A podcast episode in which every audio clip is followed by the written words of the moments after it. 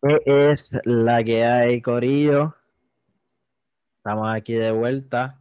Aquí Edu, nuevamente a tiempo a solas con ustedes.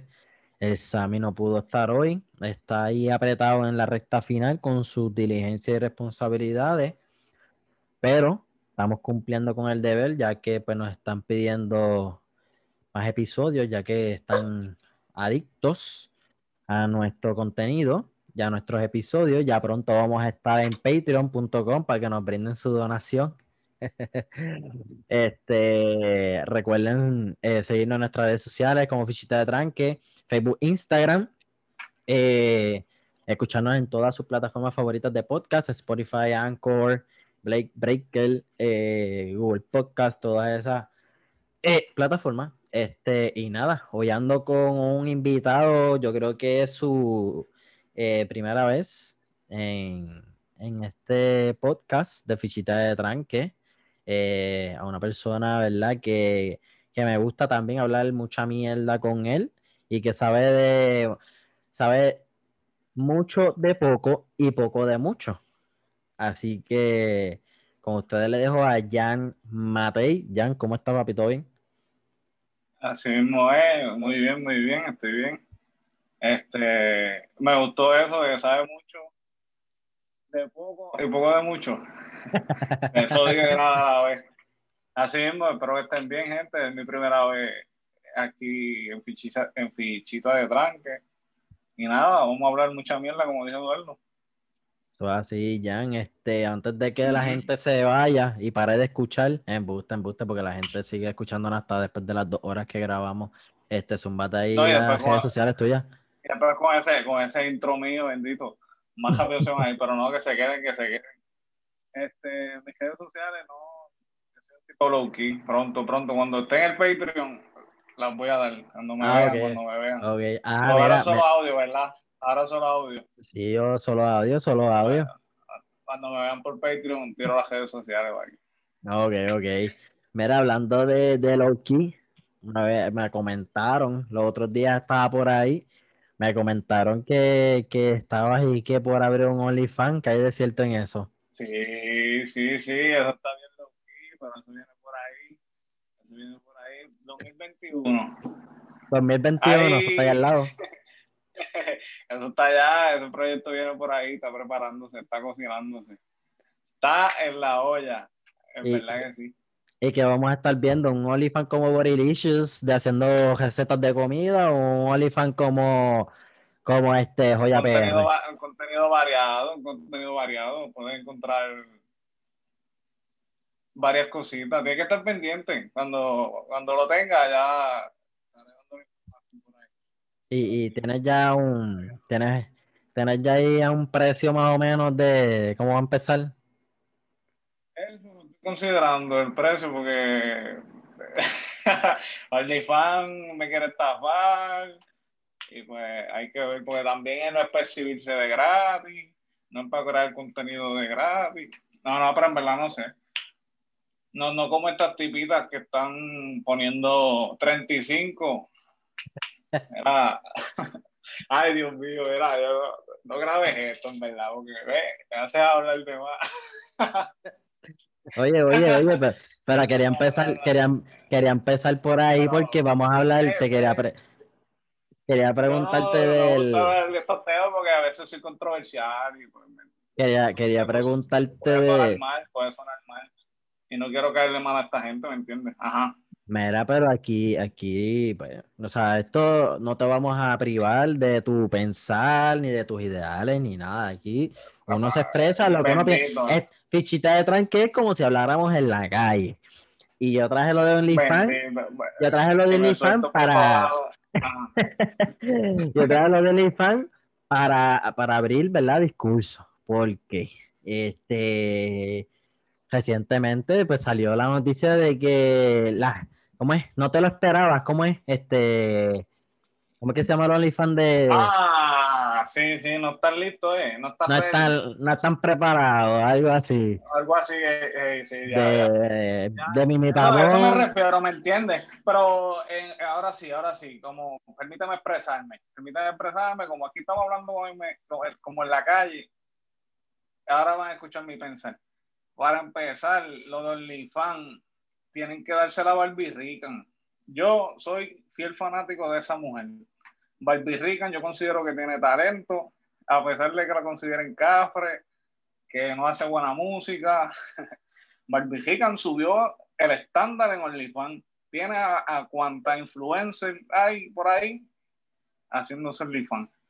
Es a tal punto que, mira, Natalia Rivera, Mimi Pajón, hasta la Jackie tiene por ahí buscando pauta. Esa influencia ahora está en OnlyFans.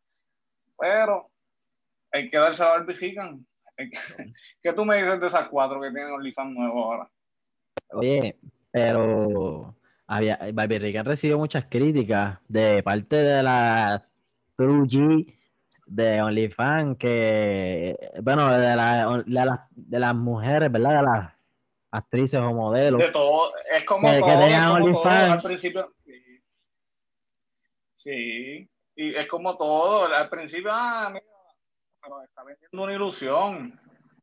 Y si hay hombres que pagan por eso, ¿quién, o sea, quién es quién para criticarla? Al final del día, ella hace lo que ella quiera.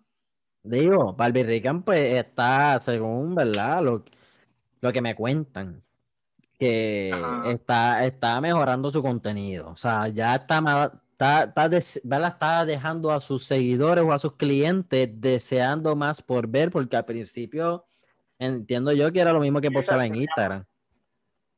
Sí, sí, sí. Y en Instagram lo que ella ponía era el culo, literalmente literalmente. Pero nada, los fanáticos deben entender eso, que ella es artista, ella no es una pornstar, como quien dice. Y pues nada, siguiendo esa línea de artista, yo considero que si ella entiendo la situación que tiene con Yancha, y eso es lealtad, y eso está más que bien. Pero en la medida que pueda, ella abrirse otros caminos en, la, en el género urbano y no limitarse a lo que hace con Yancha, ella puede crecer. Y a eso es lo que yo me refiero. Que ella, mira la canción que hizo con Joel y Handy. Ella lució bastante bien y ella puede vender ese contenido, eh, ese software, como le dije, el, inglés mío. Ah. Malísimo, pero ajá, ella puede vender esa ilusión prácticamente. bueno, con, Lunay, cuando, cuando hizo el, que Lunay hizo el video, el, el teaser, de OnlyFans Remix, que Barbie Rican salió este, bailándole encima de Lunay, que yo pensé, adiós, Barbie Rican está en el remix de OnlyFans, pues yo pensé como que pues, Barbie Rican está en OnlyFans, pues yo pensé que iba a salir, pero ya no salió, pero salió como que era en el teaser del video que hizo este Lunay de Instagram y le salió encima como que bailando el que sé yo. Ella se puede buscar un guiso haciendo esa pendeja, por el lado, ¿verdad? No es que se dedica a eso. Por eso mismo, sí, sí, vi el video y estaba, y yo mira a Lunay Qué suerte tiene Lunay. Oye, oye, pero tú, tú vas a comprar ese OnlyFans de, de las que no estaban mm. heavy, de Jackie, Mimi, Natalia y no, Catherine. No, no, no, no, nada que ver. Y tampoco tengo el de Barbie Hicken. Tampoco considero que 26 dólares es mucho ah, para el contenido, como tú dices, que está ofreciendo. Pero eso es otro tema. Ok, ok. Pero no, no, no, no, no consumo mucho OnlyFans. Ok, y Pero sí voy a... ¿ah? Y la idea más o menos de tu OnlyFans va a ser así, este, dejar a, tus seguidoras o seguidores queriendo más que lleve más allá su, imaginación o sí, va a ser claro. No, va a ser un contenido variado. Eh, va a ser lo, o sea, ok, ok. Pero Ok, ok, nada, nada. Sabremos cuándo, sabremos cuándo este, cuando estrene. Sabremos cuándo estrene y pues muchachos, pues, y muchachas, y muchaches, eh, para estar pendientes, pendientes, que aunque ya no dijo sus redes sociales aquí, pero sigan sus redes sociales. Es que en verdad no las uso. Últimamente, la que uso es Instagram, en verdad. Y y me la sé, yo creo que JLMAT 8, JLMAT 8 con doble T. Las demás no las uso casi y por ahí me pueden conseguir. Ahí está. JLM, JL Matt 8 en Instagram. Pronto dirá eh, y pondrá su OnlyFans para que se suscriban y paguen y pues puedan disfrutar de su contenido variado que va a estar presentando. Pony salvaje. Oye, ¿y qué piensas de, verdad, para, para ser diversificado aquí como que tendrá su contenido de OnlyFans? Este, ¿Qué tú piensas del retiro de Anuel? De Anuel, ay bendito, esa es la excusa del coronavirus. Pero le viene bien, en realidad. Osuna, Bad Bunny, Anuel, están anunciando su retiro y yo considero que es por el coronavirus, pero porque por dinero no es. Ellos, los contratos millonarios, ¿entiendes? Y a pesar de que esos contratos a veces, muchas veces se tienen que volver a pagar, o sea, porque eso es como un adelanto que le dan las disqueras o la gente, las distribuidoras, cómo funciona la música. La cuestión es que como ya pararon de hacer party, no hay actividades, no hay nada por ahí, como quien dice, más que soltar música, pues ellos están cogiendo el break y, es, es, bueno. Es bueno porque así vienen con, o sea, se distraen, música nueva. Y para lo que está sonando en el género urbano, que es básicamente lo mismo, también un descanso. Pues mira, yo no sé mucho de, del género, ¿verdad? Si yo supiera mucho del género, pues estuviera ahora mismo manejando a alguien. Yo, tampoco, yo hablo como si yo supiera, yo hablo como si yo estuviera ahí. ¿Entiendes? No, pero, yo de afuera fanático. Pero sí, De, lo, de, lo, poco que yo sé, ¿verdad? Y si no, no me equivoco, donde el artista más quizá es haciendo, ¿verdad? Este, gira ir a, este, alrededor de la, de la nación, ya sea en Puerto Rico, este, Latinoamérica, mundial. llenando ahí, estadios. Ahí es donde el artista más guisa, básicamente. Y bueno, ya vimos que Bad Bunny es un dos álbum y posiblemente es un bono tercero que se está rumorando y no es que Bad Bunny necesita el dinero porque no lo necesita. Pero si Anuel ahora mismo está diciendo que es un buen álbum este mismo año y pues está diciendo que se va a retirar y aunque yo creo que voy por la misma línea que tú, que aunque Bad Bunny y, Osuna, aunque no lo dicen que se van a retirar, pero sí se cogen un break de la música. Y yo pienso que Anuel lo que necesita es un break de la música, pero yo creo que se está exagerando, se está yendo al extremo de decir que se va a retirar, cuando en realidad no se está retirando porque yo creo que eventualmente va a terminar regresando. Pero si Anuel necesita un break de la música, pues es justo y necesario para cualquier artista. Este. Este. So que. Para mí, Anuel, ¿verdad? Yo pienso que él miró hacia atrás y se sentó con su manejador, Fabián Eli, y dijeron: Ok, Anuel, ¿cuál ha sido nuestra fórmula? O sea, cuando tú fuiste donde más vendiste y cuando más él más vendió fue cuando salió de preso. O sea, porque él estaba de preso, estaba ausente y la gente, pues, había mucha demanda por él, había mucha demanda por su música y por, su imagen. precio. Que después de, desde que salió, él nunca le dio break. Él siempre, siempre tiraba algo. Siempre, aunque no pegaba o pegaba, siempre tiraba algo. No le daba break. Siempre estaba en el lente de Hecho, paréntesis, el, el, mejor, el mejor álbum de Anuel fue el que salió de preso después. Eh, hasta la muerte fue. Sí. Ese fue el álbum, eh, ese, para mí, para mí como fanático de género, considero que ese es el mejor álbum. Ajá. Estoy, estoy de acuerdo contigo. De hecho, yo siempre lo he dicho y creo que lo dije aquí en, un podcast, aquí en un episodio. Si no lo dije aquí, pues lo estoy diciendo ahora. Para mí, el álbum de Emanuel fue un álbum demasiado largo. Si ese álbum hubiera sido entre 10 a 12 canciones, hubiera sido el mejor álbum. O sea, con las mejores canciones. Porque ese álbum, por lo menos 10 a 12 canciones, son un palo. Son un maldito palo. Son un éxito. Si hubieran limitado a esa cantidad de canciones nada más, hubiera sido el mejor álbum del año. Lo que pasa es que como Bad Bunny sacó Yo hago lo que me da de mi gana, con Yo hago lo que me da la gana, con 18 o 20 canciones creo que fueron, pero él dijo, no, yo tengo que sacar 20 o más. Porque siempre se, copia, se quiere copiarle Bad Bunny. Y se escrachó, se escrachó. Sí, sí, definitivamente, porque la gente, el oído se cansa. Y más cuando esas canciones a veces son para escucharlo una vez y, y, y, más nada, no como Bad Bunny, que el ritmo es repetitivo, o sea, ser pegajoso. Las canciones de la Tunda 9, y por eso debieron cortarlas, es verdad. 20, canciones, 22, es demasiado. Y más cuando también había, añadió unas que él había sacado también antes. Creo que unos singles que él sacó, este, los añadió también al final y, y por eso fueron tantas. Sí, sí. Pero para mí, Anuel, lo que necesita es un break de la música. Porque como te dije, ¿sabes? ellos dijeron, pues, cuando más demanda tú tenías, pues era cuando tú estabas de preso, cuando tú no estabas eh, eh, en el ente público, tú estabas ausente y eso creó una demanda por ti, o sea, creó la necesidad de detenerte a ti. Y ahora mismo te tenemos tanto de ti que ya la gente te está como que te está rechazando, ya le hastia, ya le cansa. Y Todavía no pues sé si él no puede venir a Puerto Rico, porque eso es como quien dice que eso lo dice todo el mundo por ahí, que él no podía venir a Puerto Rico, que la gente en Puerto Rico no lo quería. Este, y, él, y él estaba diciendo que va a cogerse el break, también mencionó como que por el hijo, tengo entendido. Como que le estaba afectando familiar.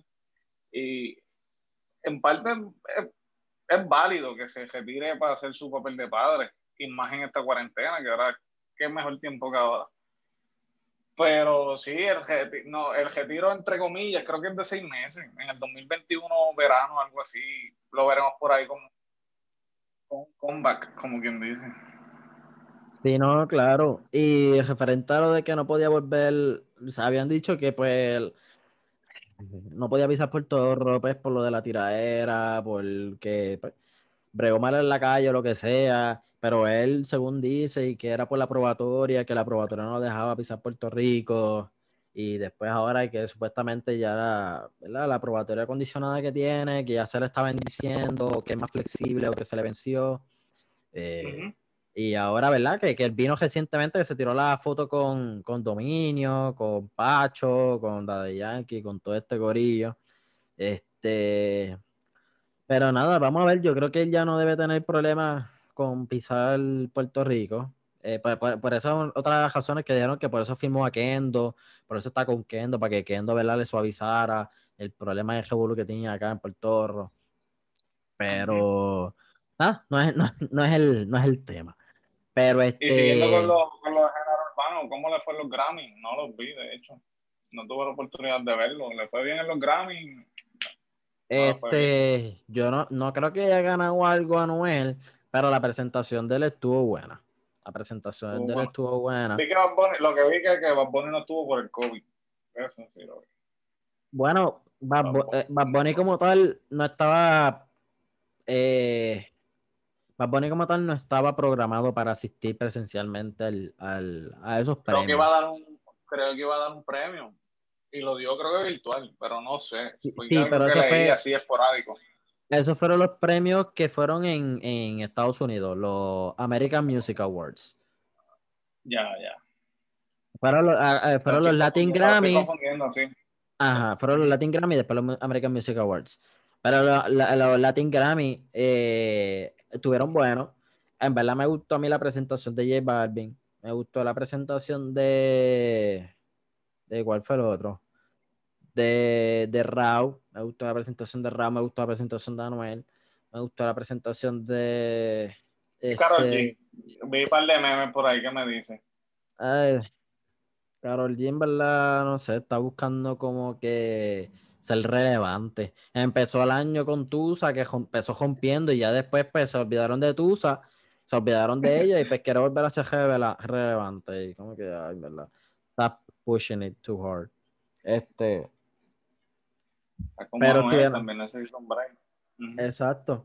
Pero me gustó, me gustaron los Latin Grammy, me gustaron los, los, American Music Awards no los vi, pero vi que pues lo de Bad Bunny que estaba programado para cantar Daquiti con Toya y Cortés y estaba programado también para estar presente para dar un premio y no lo pudo dar por lo del COVID, que dio positivo el COVID. Eso, a eso me refería, pues confundí los premiaciones, exacto. Los American Music Awards. Coño, y para mí, no es que me sorprendió, mano, porque en verdad el COVID, pues, te, puede, cabrón, te puede dar donde sea. Te puede dar donde sea, en verdad. Ella el COVID, pues, no se sabe. Aquí yo tengo mascarilla puesta, por si acaso. es verdad, eh, eh, no me estoy pero ajá, hay que, hay que usar la mascarilla, ajá. sí, no, claro. ¿Te acuerdas cuando él dio la presentación que el, que el concierto fue por YouTube, que él estaba en un autobús por todo Nueva York y después él terminó en un hospital? O sea, él siempre andaba con mascarilla, él siempre promocionaba que andaba con... Y en verdad, a mí no me... Yo no tengo que dudar de él, de que él no utiliza la mascarilla como mucha gente lo, lo hace. En Estados Unidos y en Puerto Rico también. Que mucha gente promociona, ¿verdad? Utilizar la mascarilla o lo que sea y en realidad no lo utilizan. Hasta inclusive gente funcionaria del gobierno dice utiliza la mascarilla no la usa. Pero anyway, yo no tengo dudas de que Bad Bunny en realidad utilizaba la mascarilla porque en realidad le preocupaba la situación que estaba pasando. Sí, sí, sí. Imagínate que... va, va, a pasar, va a pasar. Eh, yo como ciudadano, tú como ciudadano, X persona puede tomar todas las medidas de precaución y usar la mascarilla, lavarse las manos, eh, todo, pero a la mínima que se exponga junto a otras personas, lo puede contraer y lo más triste de todo es que así mismo como lo, tú que seguiste tus normas, así mismo tú lo sigues llegando, a pesar de que, que tome las precauciones. Y hay que tener cuidado, pues el, el COVID no discrimina. Sí, sí, el COVID no discrimina y, y mano, está cabrón, está cabrón de verdad. Este, ese hecho y no lo encuentro justo. En verdad es un, un virus eh, injusta para todo el mundo. Ya que, ahora como te digo, o sea, Puerto Rico ha pasado por tantas mierdas, ha pasado por terremotos, ha pasado por fucking este huracanes, eh, de todo, cabrón. Y hasta dijeron, ah, los terremotos ha sido lo peor después del huracán María, dijeron. ¿Por qué? Porque tú no sabes cuándo va a venir. Otros días, hace, hace, hace par de días, vi un, una tromba marina en condado. Una tromba marina. Sí, y Puerto Rico ha pasado de todo prácticamente sí, este Sí. Sí, sí, pero. ¿Y lo que nos queda? lo, que nos, lo que nos queda, porque esto. Eh, eh, yo pienso que ya Puerto Rico está dañado. Pero lo que iba a decir es que, que, que, los terremotos, pues la gente decía, mira, en verdad los terremotos son peores que los huracanes, porque por lo menos los huracanes pues nos dicen cuándo va a venir, nosotros tenemos tiempo para prepararnos, los terremotos no. Pero ¿qué pasa? Vino la pandemia, vino la pandemia, y dicen, no, la pandemia es peor que los terremotos y peor que el huracán. Porque por lo menos el terremoto, por lo menos los terremotos, ¿verdad? La gente que ya está acostumbrada, la, hay gente que dice, ok, cuando vieron terremotos, por lo menos me da un feeling, o yo puedo escuchar, o yo cuando empiezo a sentirlo, pues puedo reaccionar. Pero el tener el virus del COVID-19, yo no sé ni, ni, ni, tan siquiera si yo lo tengo. So que yo no lo puedo sentir. Yo no sé, yo no sé si lo tengo, yo no sé nada. Que se te incuba, se te incuba un par de días y tú, tú actúas como si nada y ya la semana que viene, cuando te viene a dar ya estás jodido y sabrá Dios quién más te llevaste enredado y pues hay que tener mucho cuidado. El COVID es cruel, pero sí, Puerto Rico, los terremotos, la pandemia y, eh, siguiendo por la línea de los terremotos, eh, gracias a Dios yo no he sentido ninguno, pues yo soy de Juana Díaz, ¿verdad? Y puedo decir que sentí uno, uno, desde febrero hacia acá. Pero no me quiero imaginar el estrés de esas personas en, en, en esa área. Mano, yo, ¿verdad? Yo siendo de Yauco. Y tú que eres de allá, de Yauco, ajá, exacto, tú estás ahí prácticamente expuesto. vecino del epicentro, este, cuando primero azotó el primer terremoto, porque en verdad nosotros lo empezamos a... ¿Me escuchas? Sí, te escucho. Está escuchando, está bien. Este. Fue que ahí, sí, está pasando ahí. Vamos a sacar esto, yo creo que es esto. Este, siendo vecino del epicentro, este, en verdad los, los, temblores empezaron en diciembre del 2019. Pero el grande, el grande, el grande fue en enero, el víspera de, de Reyes, ese fue el grande, en enero 5. Ese fue el caso todo ahí, bien duro a todo el mundo. Y yo me, yo me recuerdo que en aquel entonces pues yo tenía mis responsabilidades, mis obligaciones allá en Estados Unidos. Yo estaba loco por irme para el carajo ya. Este, y yo me fui. Tú, tú, estuviste aquí cuando pasaron esos terremotos? Pues yo llegué en febrero, yo no estaba aquí en Puerto Rico. Sí, sí, yo estaba aquí. Yo, yo recibí todos los terremotos. Cuando me fui fue que empezaron a, a cesar básicamente. Aunque, aunque siguieron, pero pues ya la gente se fue acostumbrando a que no lo Sí, pero menos, pero fue, ajá, no fue. Exacto. Yo me fui y después con el tiempo pues volví para acá, para Puerto Rico, ¿verdad? Que, que ahora tengo mi nuevo proyecto que estoy trabajando por acá. Y a los otros días estoy aquí, ¿verdad? En casa trabajando en el proyecto. y yo escucho algo raro, yo escucho algo como que raro, o sea, yo, mm, porque se ha pasado lloviendo también todos estos días, toda esta semana, y, y yo como que tú lo puedes relacionar como si fuera como que va a, a hacer un relámpago, un trueno o algo así, pero no. Y de repente empieza a temblar. Y yo, anda para el carajo, está temblando. Anda, anda. Pero fue Javierito febrero y yo, diablo, yo no sentía un temblor desde aquel entonces. Literalmente yo me transporté en, en aquel momento. Yo vete, yo vete para el carajo. Yo testé puñeta, acabo de sentir un temblor, acaba de temblar y, el temblor fue como de 3 puntos, 4 puntos algo, que en realidad la gente aquí ya dice, ah, fue de 4, ah, eso fue un menedito pendejo, pero yo como no estoy acostumbrado, ¿verdad? Hacho papi. Para mí eso fue algo impactante, te sorprendió. sí, Pero ya, ya basta de estar hablando de, de, de, de desastres naturales. Eh. Sí, sí, cosas así que me va a dar un trauma aquí ya hablamos de. perdón. Ya hablamos de OnlyFans, ya hablamos de, de Anuel. Este, hablamos del COVID ya con, con Benito, que lo tiene, bendito, que ojalá se, se recupere pronto. Este, vamos a hablar un poquito de lo que los deportes. Este. Deporte. Vamos a hablar, sí, sí, porque hay que, hay que tocar deporte aquí, por default, aunque sea un poquito. Este, yo sé, yo sé que tú eres, yo sé que tú eres fanático de los Yankees. ¿Qué tú pensaste de esta pasada temporada? Eh, lo resumo en una oración. Empezaron como leones y terminaron como gatitos. Los Básicamente. Los Yankees, los Yankees. Eh, al principio de temporada te puedo decir que yo decía, este, la serie mundial es Yankees eh, eso se sabía desde, un principio. Yo, ponía a los Dodgers como contendores de, de la nacional, pero los Yankees me defraudaron. Al final, al final el bate no llegó, las lesiones. en, momentos clave el bate no llegó, se les cayó y básicamente tuvieron eh, Tampa es un equipo diseñado para ganar a los Yankees porque Tampa Bay le ganó a los Yankees muchísimo en la temporada regular. Este y eh, yo no, no, sé, no sé qué van a hacer los Yankees en ese bullpen. Me, me sorprendería que no hicieran nada. Y no tan solo bullpen, ese cache. Ese cache. Yaden Molina creo que va a ir ahora para los Yankees. La mejor decisión que ha tomado. Dos añitos de los Yankees le vienen bien. Todavía no es oficial. Pero se rumora que los Yankees han posible destino. Es lo mejor que puede hacer. Si los Cardenales no le dan un buen contrato y se retira Hall of Famer en San Luis con la franquicia, debe irse para los Yankees. Debe irse para los Yankees porque los Yankees es un equipo contendor el año que viene. Quiera como lo quieras poner, los Yankees están ahí en la pelea porque ¿quién va a decir Tampa? El año que viene no considero que tan. Aunque tiene buen equipo, no te lo voy a negar. Y, el picheo es excelente. Pero no creo que tenga la misma suerte. ¿Te acuerdas, de Iván Rodríguez, ¿Te acuerdas que Iván Rodríguez, ¿Te acuerdas cuando Iván Rodríguez firmó con los Yankees? No. ¿No te acuerdas de eso? No, no, no, no.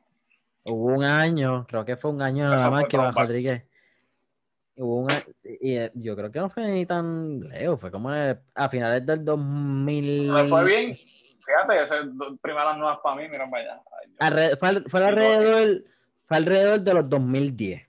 Pudo haber sido, ¿verdad? 2008, 2009, a principios de 2010, 2011, 2012, no, no sé. Ahora mismo no recuerdo, pero fue en esa época, obviamente a su final de su carrera, que él firmó, porque pues como todo jugador, por más aire que tú seas de los Yankees, como todo jugador, tú siempre quieres pasar por esa franquicia, porque los Yankees es una franquicia histórica.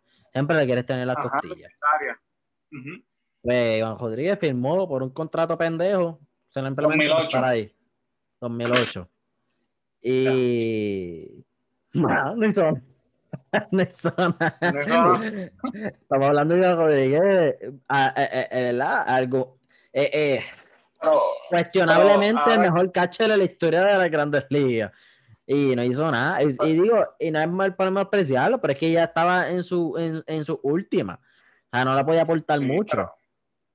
Pero, ajá, no es por tampoco quitarle a Iván, pero la presión de los Yankees es una organización, o sea, legendaria. Y jugarle los Yankees es una presión constante todos los días. Y a lo mejor pudiera ser que le afecte el rendimiento y verdad, pero no sabía ese detalle, fíjate. Pero acuérdate, Jan, que los Yankees es una franquicia donde los catchers que más triunfan y más perseveran son los que nacen en esa franquicia y se mantienen ahí. Y tienen su pitching coach, que es su mismo coach por casi toda la trayectoria, Jorge Posada. Empezó su carrera ahí y la terminó ahí. Jorge Posada no está destacado como entre los mejores catchers en la historia, no lo es. Y tampoco y de hecho, estoy leyendo que Iván llegó por la lesión de, de Exacto. Por eso, Yadi, aunque yo sé que Yadi le queda algo todavía, pero no vamos a ver al Yadi tradicional. Yo no estoy diciendo que ya Yadi se debería retirarse, porque todavía le quedan buenos años. No, él, todavía puede, está productivo. Pero la situación que tienen los Yankees ahora mismo, tiene una situación crítica en el área del catcher. En el área del catcher porque no tienen un buen pitching coach, ni tampoco han tenido un buen catcher en años. O sea, que le están pidiendo... Molina. Pero le están pidiendo a Yadier Molina que haga demasiado, que haga demasiado, y eso le va a costar en sus años. Puede costarle, puede costarle porque le están exigiendo mucho, pero Yadier Molina, donde tú lo ves ahí, él es un excelente catcher con, y lleva sus lanzadores a donde tiene que llevarlo históricamente eso estaba en San Luis, que lanzadores que no son tan top tienen una buena era, ponchan muchos bateadores, o sea. Pero acuérdate que, San, Luis, San, Luis, tiene buen eh, finca y un buen sistema de picheo eh, eh, desde la finca hasta la Grande Liga tiene un buen pitching coach. En los Yankees no tienen eso. No tienen eso, pero exacto, él, lleva esos talentos, los, los explota, Yadier Molina explota esos, esos talentos, esos pitchers que van creciendo y hacen que luzcan bien. En los Yankees, si tienes un buen bullpen y al hacer que, tú, que tus pitchers se luzcan más todavía, tú llevándolos detrás del plato, es, es buenísima opción. Porque ahora mismo Yadier Molina está entre los top 3 de las grandes ligas. Cuidado si no es top 2. No, definitivo. ¿Quién más está ahí? Digo, yo no, yo no quiero. Tú estás, tú estás on point de lo que dices de Yadier Molina. Ahora, lo que está ignorando es el hecho del crical que tienen los Yankees ahora mismo. Los Yankees ahora mismo solamente tienen en su starting rotation más que a dos pitchers. A Luis Severino y a Gary Cole en su contrato. Porque se, salieron de Hub, salieron de Paxton y salieron de Tanaka. So que solamente tienen dos. Palo, gracias a Dios.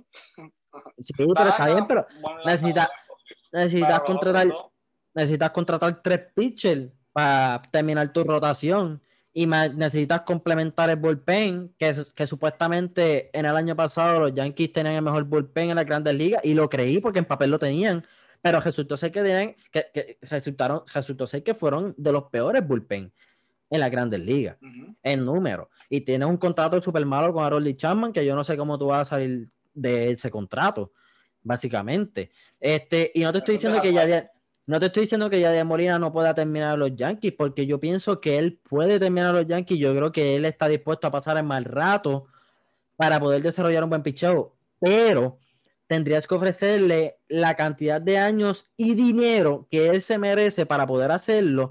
Pero ahora mismo el valor de él en el mercado básicamente es como un contrato de dos años y no ganándose mucho por año. Pero para, para tú hacerle pasar todo ese mal rato, mínimo tienes que darle como cuatro años y mínimo 10 millones por año. Y él full te pone ese picheo al día, pero no se lo van a dar. No se lo van a dar. No se lo van a dar. ¿tú crees que Molina se queda en San Luis? No digo que se va a quedar en San Luis. No digo que se va a quedar en San Luis. Tú lo ves? ¿Y dónde tú lo ves? Pues raro, entonces. Es que en realidad no sé dónde lo veo. Porque San Luis ahora mismo está girando. Eh, ¿Cómo te digo? Un equipo de NBA. No, eh, eh, eh están girando en torno a la juventud. Eh, no, si quieren firmar a Yadier Molina, lo quieren firmar como que año a año. No lo quieren firmar por un contrato de dos años ni de tres años. Quieren firmarlo año a año y por, y por. o sea, va, a recibir mejores ofertas de otros equipos. Vamos a ponerlo así. San Luis lo va a ofrecer, pero va a recibir mejores ofertas de otros equipos. Porque San Luis simplemente está en, otra perspectiva, quiere moverse hacia otro lado. Eh, puedo verlo en los Yankees, puede llegar a firmar a los Yankees, maybe, pero si llega a firmar un contrato de un año o de dos, yo no le veo un cambio drástico y puede ser que le perjudique a la reputación de Daniel Molina.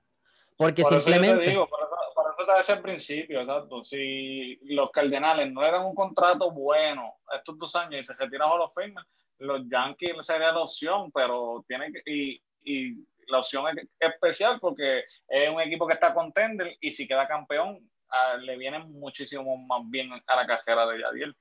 Pero está la, la, la, otra parte que si se va a los Yankees y no hace sus números, luce mal. Los Yankees no hacen, no lucen como se espera, ahí entonces le puede afectar.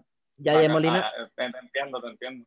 Yadiel Molina está en ese ya, o sea, ya de Molina es Hall of Famer, punto, se acabó. Quiero dejar eso claro. Sí, eso es indiscutible, indiscutible.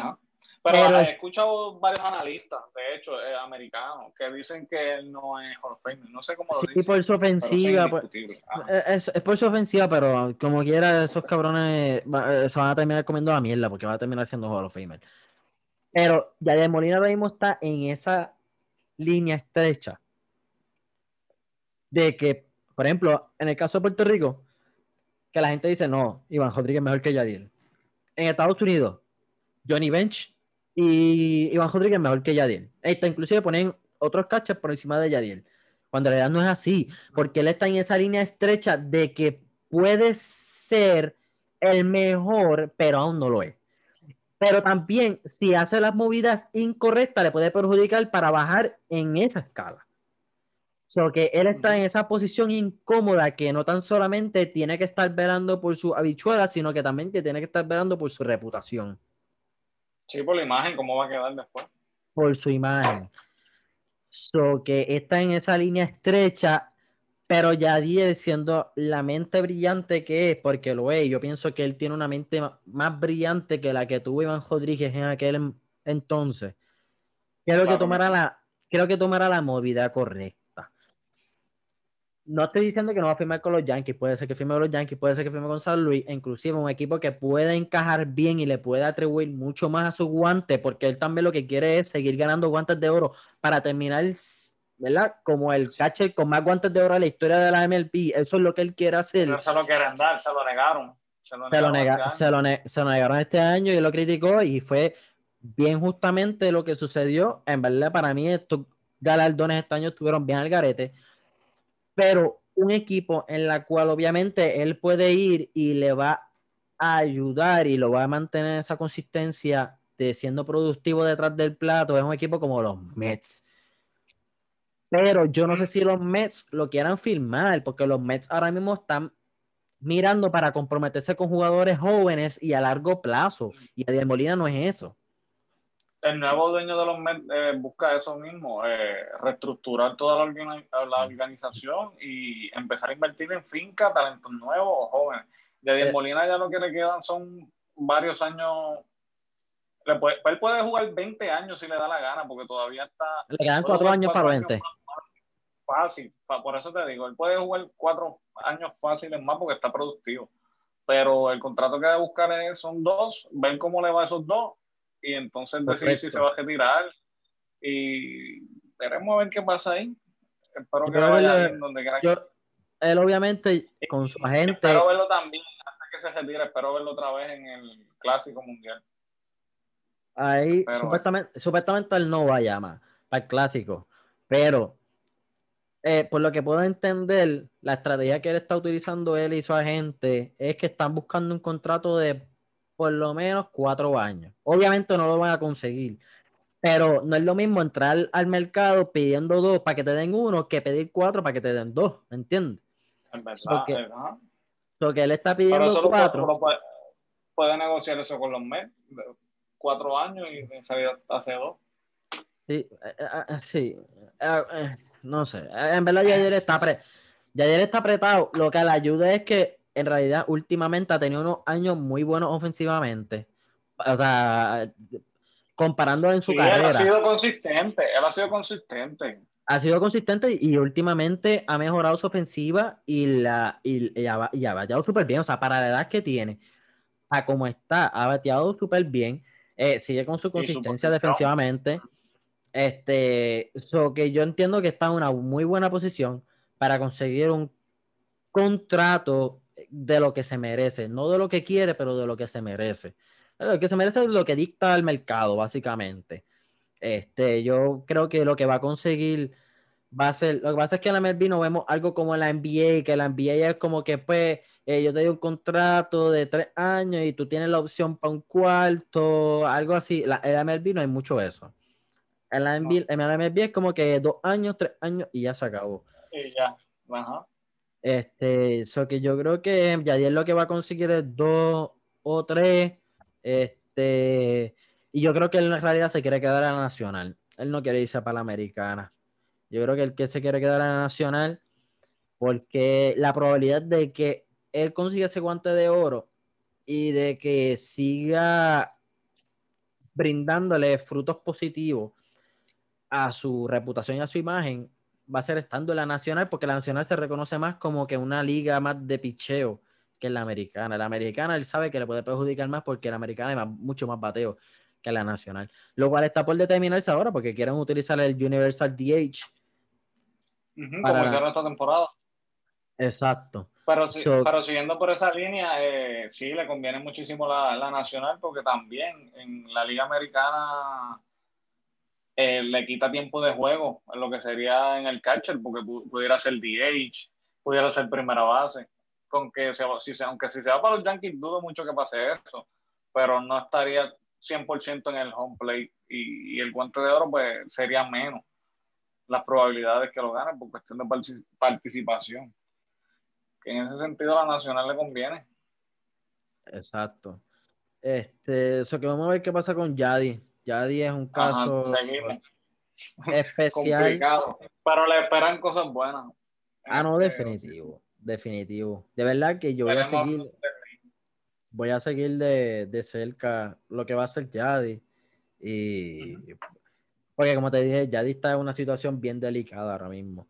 Este, pero vamos con el otro boricua interesante que está sonando mucho ahora mismo, Francisco Lindor, ¿qué tú crees? ¿Para dónde termina? No te voy a preguntar si se queda o no, porque se va a ir, él se va a ir. ¿Para dónde termina? Ay, bendito, me pregunta a mí como fanático de los Yankees también otra vez. Ah. Los Yankees. No, pero ah. no. digo los Yankees, te lo digo por puro fanatismo. En realidad, no sé dónde ir a terminar. Pero eso sí, eh, otro más que le espera muchas cosas buenas en cuestión de, de los contratos y a largo plazo. Él debe analizar las ofertas. No sé dónde terminaría, pero debe analizar las, ofertas y buscar un equipo contender. Aunque a pesar de que ya tiene su World Series con los Indians. Pero. Digo, su subcampeonato. Su subcampeonato. Su subcampeonato. Sí, su, su sortija. Pero pues ya llegó, ¿me entiendes? A la Serie Mundial, pero que llegara a ser campeón sería una buena opción. No sé dónde termine. ¿Dónde tú lo ves? Pues mira, yo... Es complicado, por eso te digo. Es más complicado saber dónde va a terminar Yadiel que dónde va a terminar el Faquito, Paquito Lindor. Yo genuinamente yo genuinamente le veo una oportunidad eh, creíble a los Yankees. De verdad que sí. Y, yo, no soy, yo, no soy fanático de los Yankees. Pero, ¿qué otro equipo necesita un campo corto de esa calidad? Porque ahí está Gleyber está... De, de esa calidad, todos los equipos de la Grandes Ligas, porque ese es el mejor campo corto. ese es el mejor campo corto. Todos los equipos de la Grande Liga no, pero, por eso mismo, pero ajá, no todos los equipos de la Grande Liga son contenders. ¿Entiendes? No, no. Eh, este, el problema con los Yankees es, y siempre lo he dicho, es Brian Cashman, su gerente general. Ese es su problema. no le gusta hacer trades, le tiene fobia, le tiene miedo a hacer trades, a hacer cambios. Él tiene miedo. Por eso Clint Fraser sigue ahí, porque no lo quiere cambiar, le tiene miedo. Deben salir de ese tipo de tiempo. de él, de Miguel Andújar, de Gary Sánchez, de un montón de jugadores. Este e, es, es una alternativa creíble que pudiese suceder. Yo siendo GM de los Yankees, ya yo hubiera conseguido a Paquito Lindor. Porque Pero no sé si tengan el budget comprometido. No, no lo tienen. Puede ser. No, lo tienen. Lo que pasa es que, bueno, yo como, bueno, yo como gerente general ahora mismo tengo que, o sea, DJ Lameju es agente libre. Aaron George. Y se quiere, ajá. Aaron George, yo lo tengo. No quiso firmar otra vez. Ah, o sea, tú no tienes que firmar a Pequito Lindor todavía. O sea, él todavía le queda un año de contrato. Pero obviamente, tú tenerlo como Yankee es como cuando los Lakers cambiaron por Anthony Davis. Tú cambias por él. Cuando cambiaron por él, no le firmaron. Ellos esperaron hasta el final porque ellos sabían que, como quiera, él iba a querer volver a firmar con ellos. Paquito iba a hacer la misma, la misma cosa.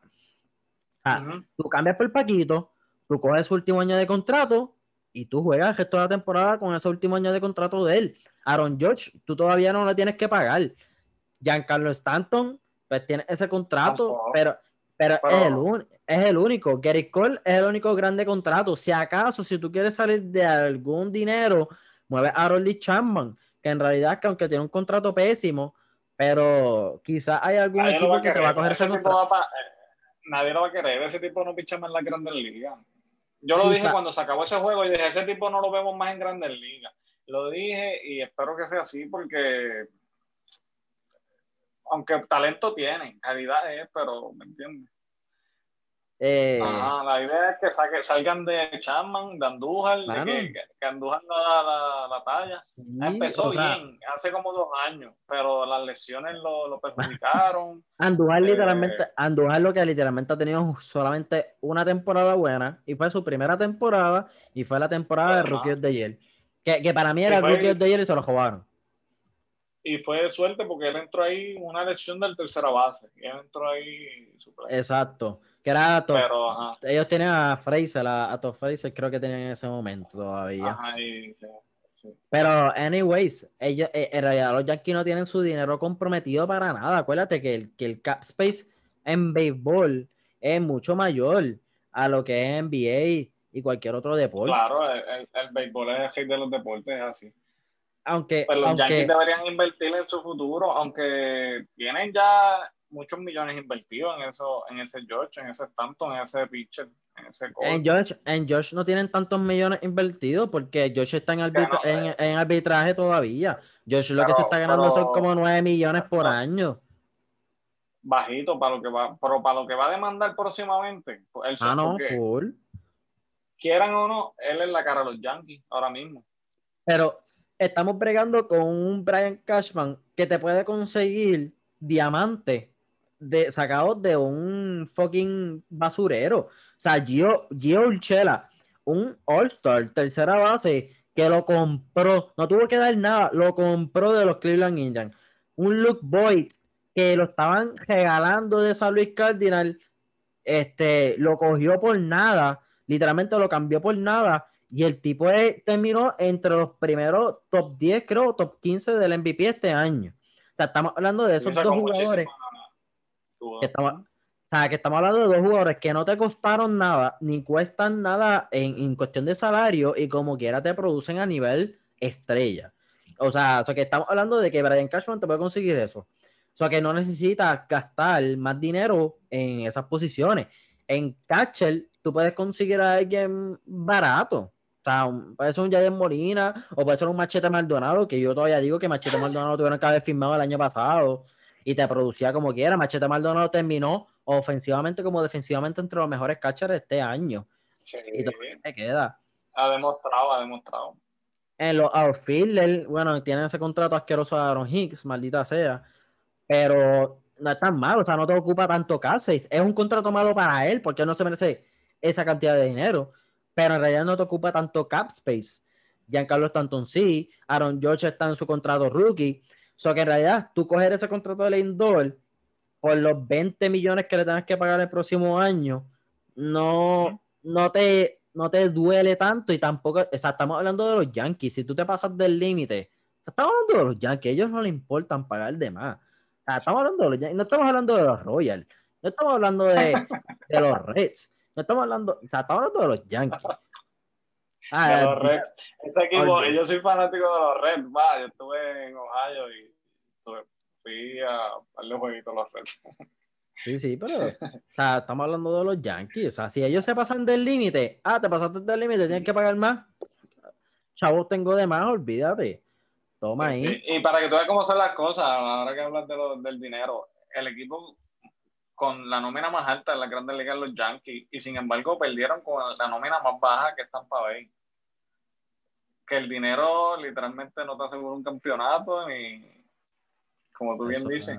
Debes, debes conseguir gente productiva, pero que no te ocupe mucho dinero. Eso es así. Y el mercado, hay varios. Hay, para que tú veas. Eso, eso, eso es otra discusión que yo siempre tengo con, con todo el mundo. Hay un episodio aquí que lo discutimos de, de estas personas de que dicen que los contratos grandes no funcionan, que los contratos grandes no te consiguen campeonatos. Pero, pero sin embargo, Mookie Betts tiene el segundo contrato más grande de la historia de la MLB y se acaba de ganar un campeonato. Sí, pero los Dodgers, sin embargo, los Dodgers lo han hecho bien. Bueno. A eso es lo que me refiero. A eso es lo que me refiero. Esa fórmula que utilizó los Dodgers la tienen que usar los Yankees. Los, los Dodgers vienen ocho años ganando el banderín de la Nacional en el Oeste. Eso así. O algo así, siete, ocho ah, años. La cuestión es que eh, ellos están top, tan top. Y dicen, mira, estamos aquí top, ¿qué, qué, nos falta? Nada, vamos entonces al mejor outfielder ahora mismo. Aunque no nos hace falta, pero vamos por él. Y, les resultó. Eh, es lo que, te digo que los Yankees deben invertir en, en Lindol y, y, buenos catchers y buenos pitchers, el dinero. Es lo que yo he predicado. Yo he dicho, mira, la fórmula está. Tú puedes decir que contratos grandes no te consiguen campeonato. Ok. Pero ¿qué sucede? grandes cantidades de dinero, yo busqué, yo, mira, yo busqué literalmente todos los contratos grandes definidos por el término de contratos grandes, que contratos grandes se refiere a lo que son más de seis años y más de 150 millones. A ponerle. Yo los busqué todos, todos, y los puse ¿Quién de aquí de esta lista ganó campeonato? ¿Quién no de aquí no ganó campeonato? Tata, esto y lo otro, y saqué el denominador común y saqué las conclusiones y todo. Quienes no ganaron campeonato es porque estaban en una franquicia o un equipo que no es de alto mercado, que es un equipo de bajos recursos, que, es un equipo que los dueños no están dispuestos a gastar dinero o no tienen un buen equipo gerencial, ¿verdad? Entiéndase, un, un, presidente de operaciones de béisbol o un buen gerente general, etcétera. O no tienen un buen equipo, que eso va de la mano con gerencia, pues si no, tú no tienes un buen equipo, pues simplemente porque fue gerente general que no montó un buen equipo. Los que, los que tienen un contrato grande y terminaron ganando un campeonato, todos, literalmente todos, están en un equipo de grande mercado, entiéndase, unos Dodgers, entiéndase unos Yankees, entiéndase un Boston, entiéndase este, un San Francisco Giants, que también es de, gran, de, grande mercado. Este, Houston, últimamente. Eh, eh, exacto, sí, Houston. Y últimamente, por eso está como que esa organización. Eh, Houston es como que de, mercado mediano, que a veces como que quieren gastar mucho y lo pueden hacer, pero después que lo hacen, pues se tienen que volver a gastar poquito. Este, Exacto. Contratos grandes de jugadores que han quedado campeones, tiene, están en un equipo de grande mercado o que los dueños están dispuestos a gastar mucho dinero en ese momento, tienen buen gerencial, tienen buen, buen equipo de gerencia y tienen un buen equipo, o sea, tienen buenos jugadores desarrollados. porque es así, porque mira, o sea, como los Yankees, eh, lo hicieron mal en el sentido de que ellos no necesitaban Stanton en los outfield eso, todo ese dinero lo pueden invertir en otra cosa. Como los Dodgers lo hicieron. Necesitaban un outfit Mookie porque ya el bullpen era élite y el bullpen no lo había fallado. Salvo Jensen, que ese es otro Chapman de la vida. Ese está disfrazado. Pero eh, los equipos que buscan jugadores top en ciertas posiciones, esa es, buena inversión. Es buena inversión. Por eso, este, para mí, eh, ¿cómo te digo? Los Dodgers, mano, hicieron la fórmula perfecta. Fórmula perfecta, como tú dijiste. O sea, los Yankees perdieron contra Tampa Bay con equipo de, de nómina, ¿verdad? La nómina más bajita. Tampa Bay tenía el buen equipo. Tampa Bay tenía el buen equipo gerencial. Lo que no tenían eran unos dueños dispuestos a gastar dinero. Si tuvieran unos dueños dispuestos a, gastar dinero, Tampa Bay ganaba esa serie mundial barría. Barría esa serie mundial. Y lo digo aquí mismo, sin paro la lengua. Barría esa serie mundial. ¿Por qué? Porque los Dodgers, aunque contaban con un buen equipo gerencial, tenían dueños que gastaron y tenían buen equipo, pero tenían un mal dirigente. Porque para mí, Dave Robert. Robert para mí es un mal dirigente. te, lo, puedo decir. Hace dos temporadas yo te decía lo mismo, pero ha cogido experiencia y ha mejorado. Bueno, porque tú coges experiencia no te hace un buen dirigente. O sea, buena experiencia. Yo vi la Serie Mundial del año pasado y vi la Serie Mundial de este año y sus errores continuaron, no a la misma magnitud no la misma, exactamente. Siguió haciendo movidas y, estrategias raras, pero no como, no como años anteriores que se le iba la mano. Claro, claro. Y para mí sigue siendo un mal dirigente, Dave Roberts. Este. Lo que ha tenido es un buen equipo. Mira, eso me acuerda, y aunque no tiene que ver, pero clase a los Leones de Ponce hace muchos años con Nelson Colón un mal dirigente con un buen equipo. Y bueno, pero ajá, volviendo acá al béisbol, pues, béisbol ha tenido suerte con ese buen equipo. Tuvo suerte, la realidad es que tuvo suerte y cuando los Tampa Bay llegaron a la World Series, porque en verdad yo no tenía Tampa Bay, yo no tenía Tampa Bay llegando a la World Series, yo tenía los Yankees. Y como tú dijiste, al principio de temporada yo tenía los Yankees, pero ya cuando llegué al final, yo no tenía a los Yankees. Yo dije, con, más razón al final, yo tenía más a los Yankees que cuando los tenía al principio. Porque al principio yo sabía que los jugadores iban a lastimar. Ahora yo tenía que ver si al final esos jugadores que se lastimaron iban a regresar. Y regresaron. Y dije, pues, con más razón, yo los veo. Y, yo dije, van a llegar. Lo que pasa es que aunque este Kevin Cash hizo malas movidas en esa serie contra los Yankees, porque hizo malas movidas y muchas veces, pero Aaron Boone botó la pelota. Ese cabrón botó la. Ach, maldita esa Aaron Boone donde está ahora mismo. Pero ese tipo es lo peor de lo peor. Ese tipo sí que botó la pelota. O sea,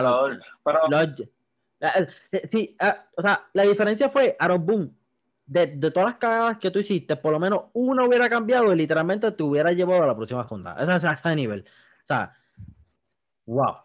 De verdad que wow, de verdad. Este, o sea, los Yankees, los, los, Yankees tenían el equipo, los Yankees, pues, lo que los jodió fueron, boom. Eh, eh, los Yankees, o sea, yo digo que los Yankees perdieron esa serie más de que los Tampa Bay ganaron esa serie. Ahora, con Houston, yo no tenía dudas de que Tampa Bay iba a pasar. O sea, Tampa Bay o los Yankees, cualquiera de los dos iba a pasar. Porque la gente estaba mamando con los Astros y qué hiciste lo otro. Pero cabrón, los Astros se enfrentaron contra Minnesota. Contra Minnesota que no ha ganado un juego en los playoffs como desde el 2008, 2007. Que yo pensé que era otro cantar. Yo pensé que era otro cantar este año, pero no fue así. Me defraudaron bien cabrón y son una mierda. Yo no vuelvo a creer más en ellos. Y después, este, Minnesota, Minnesota. los Twins. Los Twins. No vuelves a creer más. No, pero mira, los Twins es un buen equipo porque es el equipo que más hace carrera en la Grandes Ligas. Es un buen equipo, pero la temporada no tiene la dirección correcta. si no tiene la dirección correcta, ¿me entiendes? El cuerpo técnico, lo que tú dices, si tú no tienes un gerente general y un buen dirigente, no va a llegar a ningún lado. Ajá. Y después se enfrentaron contra los Oakland Athletics. Que, mano, o sea, yo vi, ya, yo vi esa serie contra los White Sox y, esa serie estuvo buena. Y Oakland ganó, chévere. Pero, mano, otro defraudo más total contra los Astros. Ya jugaron pésimo. Diablo, pero ¿qué es esto? Y, y los Astros, o sea, los Astros se vieron. Me da mucha gracia. Me da, los Astros se vieron como si hubieran terminado con mejor eh, eh, los Astros se vieron como si hubieran terminado con mejor récord en toda la MLB contra esos dos equipos. Yo, diablo, pero ¿qué es esto?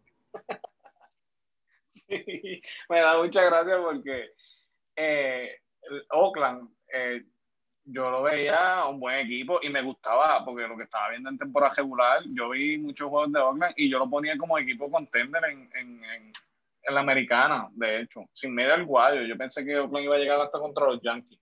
La cuestión fue que, que Oakland, el, el picheo le falló. En esa serie contra Houston, el, el picheo no, no fue el mejor. Y sin embargo, tú buscas el resultado de la temporada regular, los enfrentamientos que tuvieron Houston y Oakland fueron ocho. Ocho y de los ocho, Oakland ganó todo.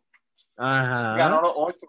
Por eso. Nunca Por le, Houston le ganó regular. Y sin embargo, van al playoff, una serie 5-3 y pierden. Mano, o sea, es que, es que no es tan solo que Oakland o sea, defraudó, o sea, ganó los ocho juegos como tú dijiste. Astro eh, eh, eh, terminaron con récord negativo y entraron. O sea, estamos hablando que José Altuve batió para su peor promedio en su carrera. O sea, batió para punto bicicleta. Este, a también batió para punto bicicleta. Springer batió para punto bicicleta. pero Bradley sacó la cara en ese. Bradley, claro, y Correa también. Y Correa, y, pero fueron bien pocos los que batearon, o sea, Correa y Bradley. Es como, por ejemplo, o sea, si tú me dijeras. El ah, bateo, lo, lo podemos resumir en que el bateo de Houston fue oportuno en esa serie. Es como si tú me hubieras dicho, si Tampa Bay hubiera bateado contra los Dodgers, hubiera sido otro cantar, pero lo que pasa es que a Rosarena fue el único que batió. Es que es verdad, a Rosarena fue el único que batió. Eh, y, yo creo que fue en la, temporada, en la serie contra los Astros y la serie contra los Dodgers fue el único que batió porque no más nadie que bateara. Pues así fue básicamente los Astros en toda la temporada regular. Correa y Bradley y Guriel eran los únicos que bateaban de nueve jugadores. Era los únicos. Y, bueno, que Machado quedó entre los mejores cacheros ofensivamente, fue el cuarto, yo creo que el poder ofensivo ahí, que Machado nunca se ha destacado por su ofensiva.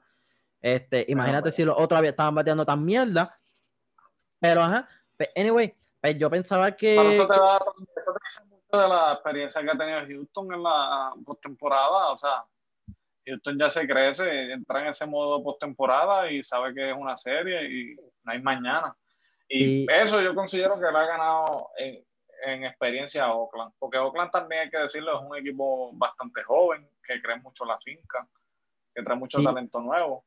Sí, pero en, la, en el béisbol es un juego colectivo. Y quien básicamente gana los juegos es quien mejor dirija, básicamente. O el que pierde el juego es quien el dirigente haga más mejores. Ponerlo así los Astros no tenían su dirigente que, en el que quedaron campeones y entraron mucho tiempo a, la, a los playoffs. Tenían un dirigente nuevo y un dirigente que es Dusty Baker, que básicamente él estaba eh, destacado en que siempre que entraba a playoffs siempre se eliminaba. O tenía una mala reputación en playoffs. So que aunque tenía el mismo equipo que entraban siempre a playoffs, pero tenía un dirigente distinto. Lo que yo dije, pues con este dirigente y con un récord negativo y como lucieron en la temporada regular, full, son a eliminar con ah, los Twins. Full, full, son a eliminar con los Twins. Pero le ganaron a los Twins. Y yo, pues los Twins, pues nuevamente choquearon. Yo no vuelvo a, creer en estos cabrones. Obligados, se eliminan ahora contra Oakland. Full, no hay duda. Y de repente, vale, Oakland. Yo, ¿qué carajo está pasando aquí? Pero es que para mí nunca fue que los Astros está jugando cabrón. Para mí nunca fue eso. Para mí fue que los otros equipos fue, fallaron. Vino de atrás. Nadie, nadie, eh, la, la, la, realidad es que nadie veía a los Astros que llegaran tan lejos. Según cómo venían jugando y pues la mala reputación y todo, pues todos tenían ese odio contra los Astros. Sí, pero para mí, para mí, yo nunca estuve como que en ese hype, en eso de que diablo, los Astros ganaron dos series, perdón, este, eh, bien, ¿verdad? Este, convincentemente. Lo que van a coger a los Reyes, que los Reyes flaquearon contra los Yankees y los van a eliminar. Yo nunca pensé eso. Yo nunca lo pensé.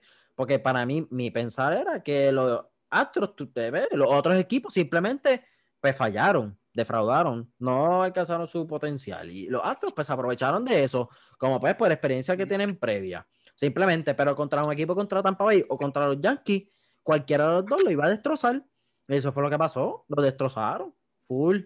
Sin duda alguna. Sin pena alguna. Lo destrozaron. Contundente. Pero, es más, si hubieran llegado los Yankees, yo, yo, yo, creo que yo, si no lo dije, lo digo ahora, y carajo, ya lo dijo, pues ya se acabaron los playoffs. Pero si hubieran ganado los Yankees, los Yankees hubieran bajado a los Astros. Tampa Bay no los bajó, pero los Yankees lo hubieran bajado. Y los Astros Sin embargo, yo pensé que los Astros iban a bajar la Tampa. No, no. Yo pensé. Los, los Tampa Bay. No. Tampa Bay no bajó a los Astros y fue porque Kevin Cash volvió a hacer errores y los mismos errores que había hecho contra los Yankees los volvió a hacer contra los Houston Astros y que les continuó dando vida a los Houston Astros. Y por eso cuando los Tampa Bay Rays llegaron a la final contra los Dodgers, yo dije, los oh, Tampa Bay Rays no van a ganar y ellos van a ser afortunados si por lo menos ganan dos juegos. Bueno, por lo máximo. Por lo máximo ganan dos juegos. Porque dos juegos. Porque en realidad Kevin Cash estaba cometiendo unos errores, pero desastrosos. O sea, eran unos errores de que eran kindergarten. Y yo no estoy hablando del error de sacar a Blake Snell. Yo no estoy hablando de ese error porque ese error yo no lo vi venir. Pero estaba cometiendo errores. O sea, contra los Yankees, contra Houston. O sea, contra los Yankees básicamente apenas salieron de esa serie. Contra los Houston no apenas, pero se fueron a seis. Ah, un equipo contra Houston que para mí yo lo veí Houston ganando un juego como mucho. Yo, nada, contra los Dodgers van a venir y ellos no le van a ganar a los Dodgers. No le van a ganar a los Dodgers. El equipo, yo no veía al equipo como está ganando a los Dodgers. Y si Cash venía haciéndole errores como estaba haciendo, este, yo no veía a ellos ganando más de dos juegos. Yo no veía esa serie extendiéndose tanto. Sí, no se extendió, de hecho. No se extendió tanto.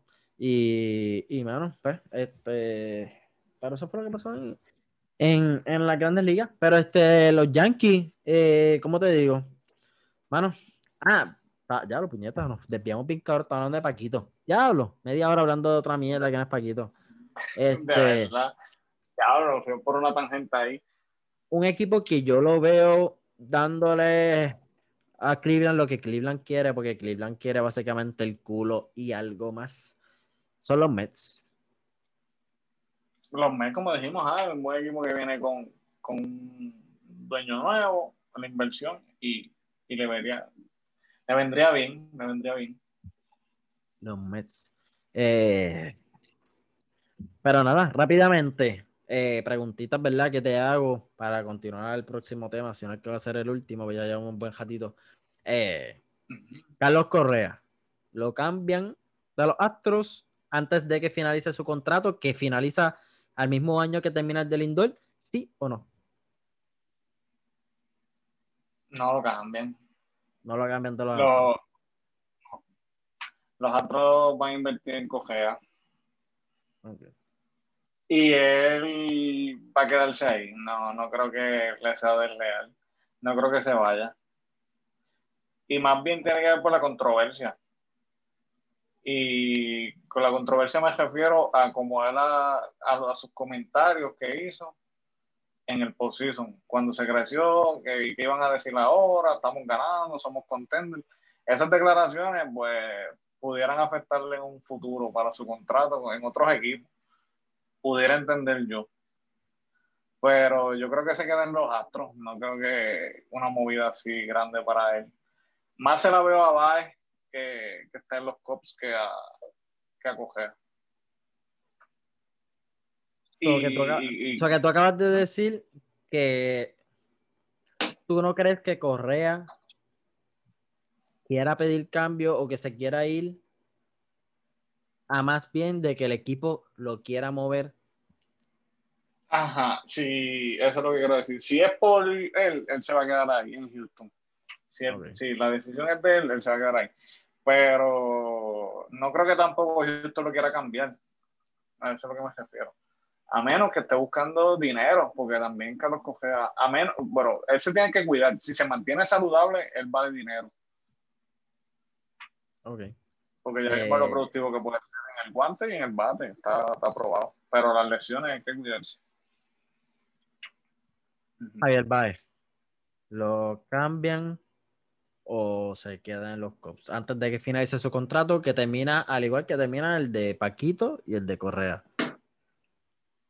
Se queda hasta el final también. No creo que esos equipos salgan de esos campos cortos y más cuando esos, son los mejores campos cortos que hay ahora mismo. Hasta de infield, yo diría. Eh, hay que hablar. En el top 10, los tres están. Definitivo. en el infield y pues no creo que salgan de ellos. Pero al final del contrato, pues quién sabe, porque los Cops últimamente, si Baez quiere otro, otro campeonato, debe salir de los Cops porque los Cops están en reestructuración de nuevo.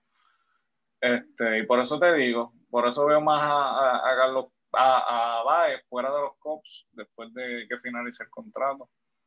Pero no sé hacia dónde tampoco pero no creo que se quede ahí con los talentos nuevos. Ok. Último boricua que está...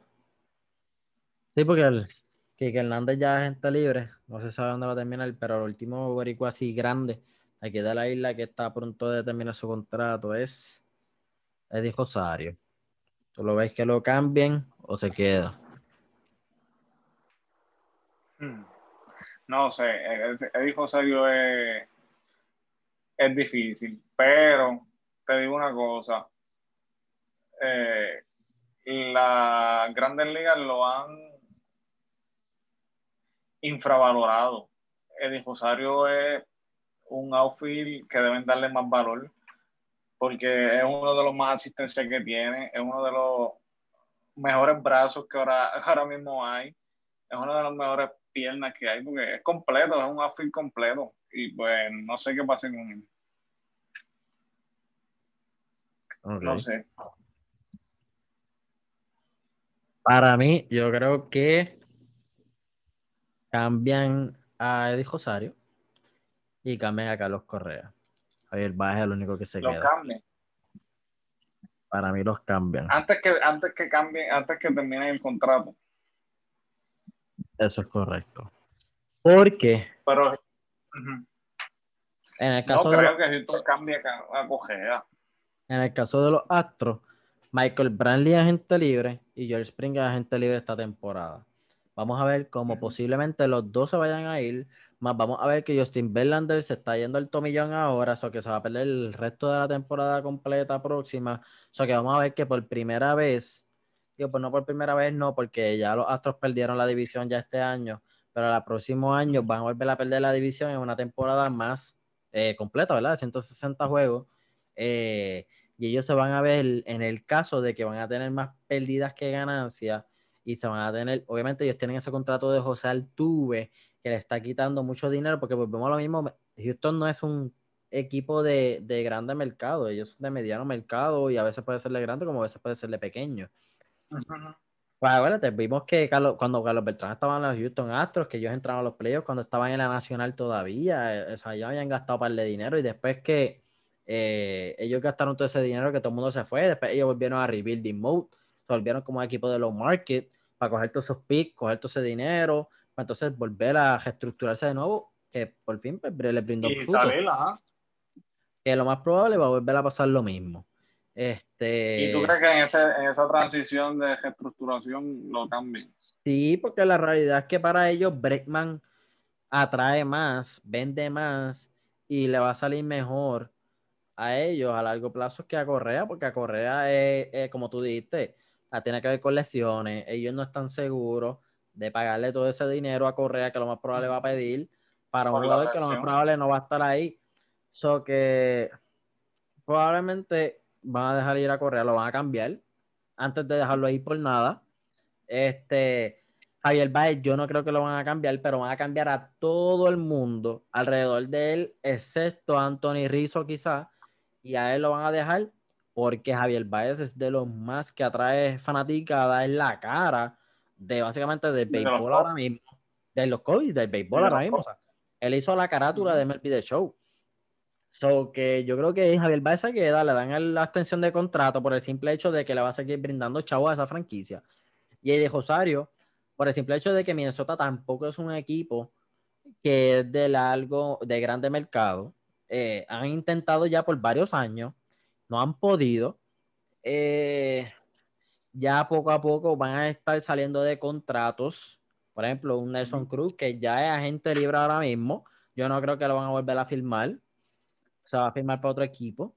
Que Nelson Cruz, aunque está viejo, pero es una parte crucial de ese equipo. Y lo ha sido por los años que yo he entrado a los playoffs. Eh, que yo creo que Di Rosario también lo cambian y preferiblemente antes de que se le vence el contrato lo pierdan por nada. Este, así que. Interesante, interesante. Ese es mi take. Así es como yo lo veo. Vamos a ver qué sucede con esta agencia libre que está como solo de hebrea, que no se mueve para nada, a diferencia de la, de Pero, para culminar, este. Jan, ¿qué me puedes decir de, del fiasco qué está pasando en, las elecciones ahora mismo? Eh, ¿Qué te puedo decir? Estas elecciones, pues, me, sorprendieron, fíjate. Yo ejercí mi voto, no ganó mi candidato o mi candidata. O eh, me defraudó. O candidatos, candidatos, candidatis Sí, porque ahora hay que, hay que hacer así, porque la ciudad LGTQT, LTG, WI, FI, Wi-Fi se pone changa.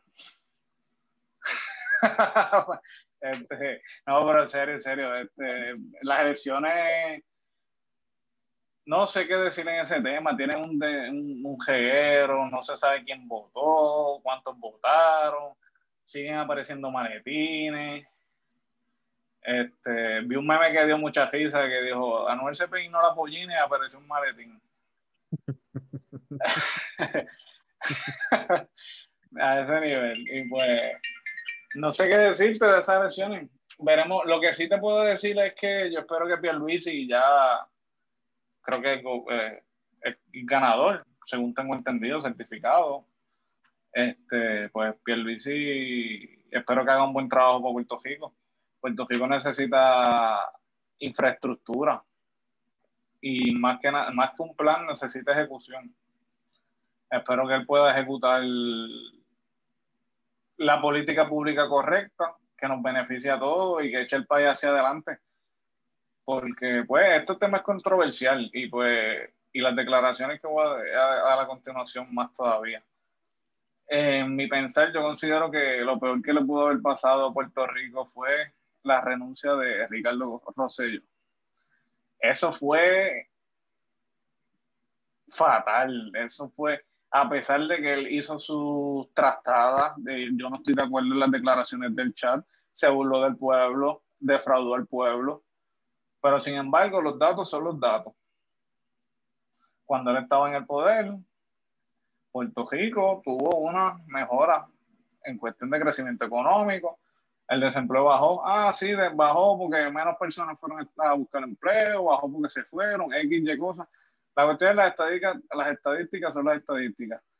Este, y tenía un plan con la Junta aprobado y estaban encaminados. Ahora toda esa planificación con la Junta, todos esos acuerdos que habían logrado, todo eso básicamente se vino al piso.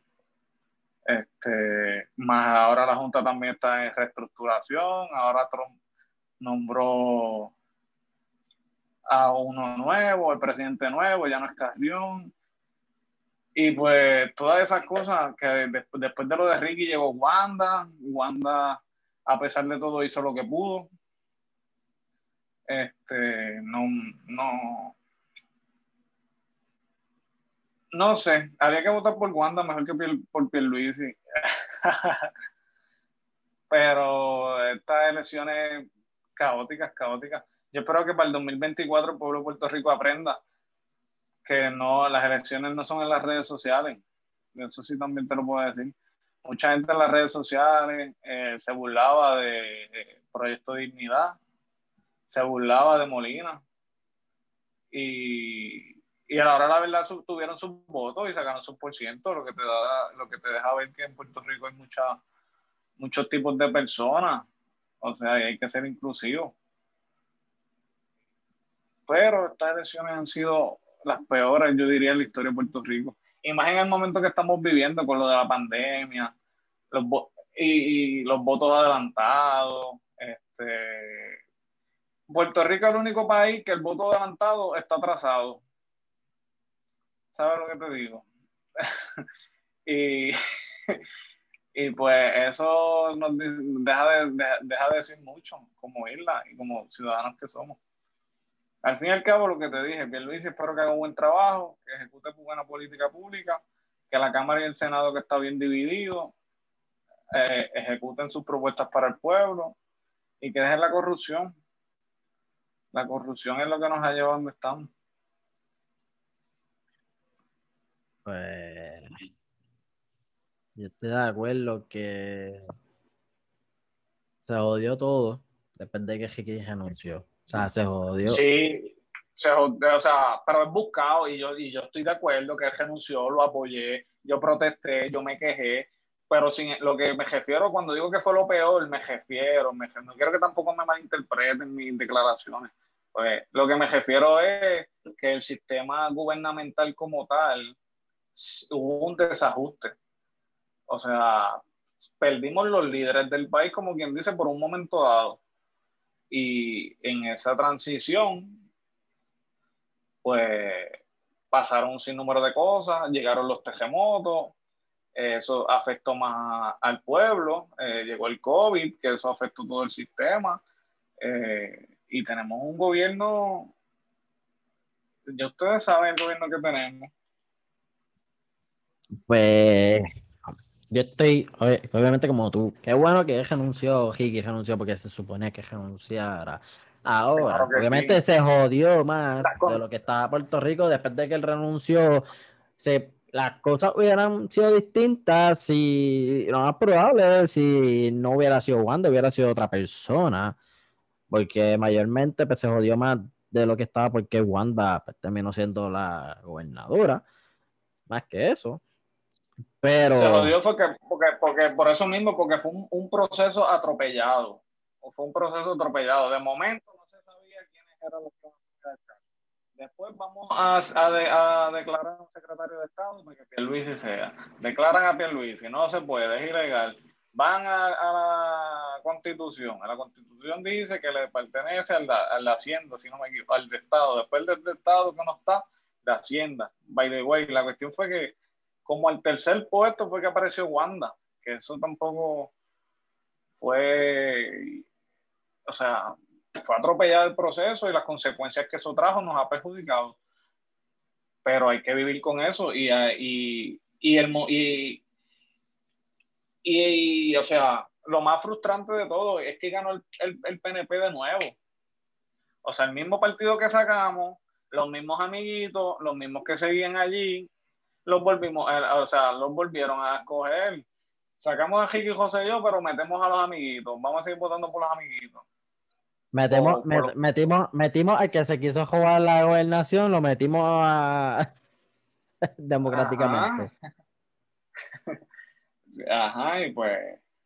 Pero eso te digo, en cuestión de la política, yo considero que Puerto Rico va a mejorar cuando nuestra generación, me refiero eh, la edad de nosotros, o sea, lo, del 80 hacia adelante. Cuando un gobernador, cuando un gobernador electo sea de, de 1980 hacia adelante.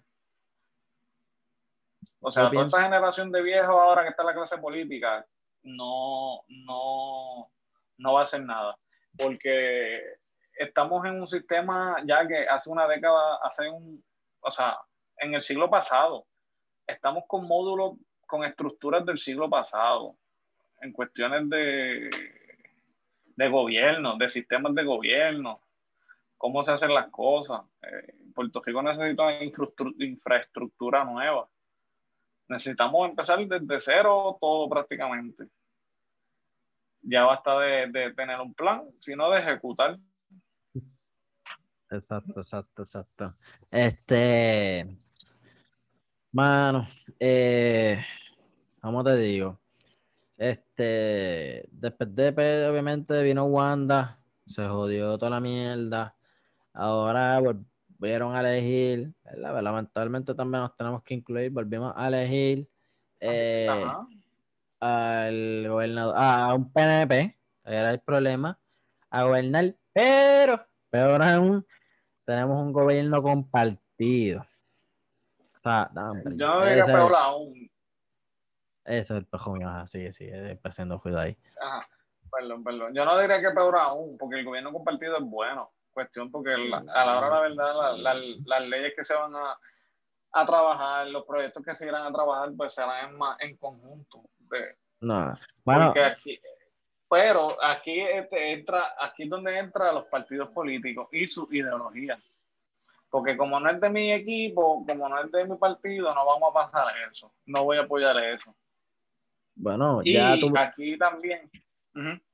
Ya tuvimos un gobierno compartido a la historia de Puerto Rico, que fue en el 2004, cuando Aníbal Acevedo Vila ganó la gobernación y la Cámara y Senado ganó los PNP.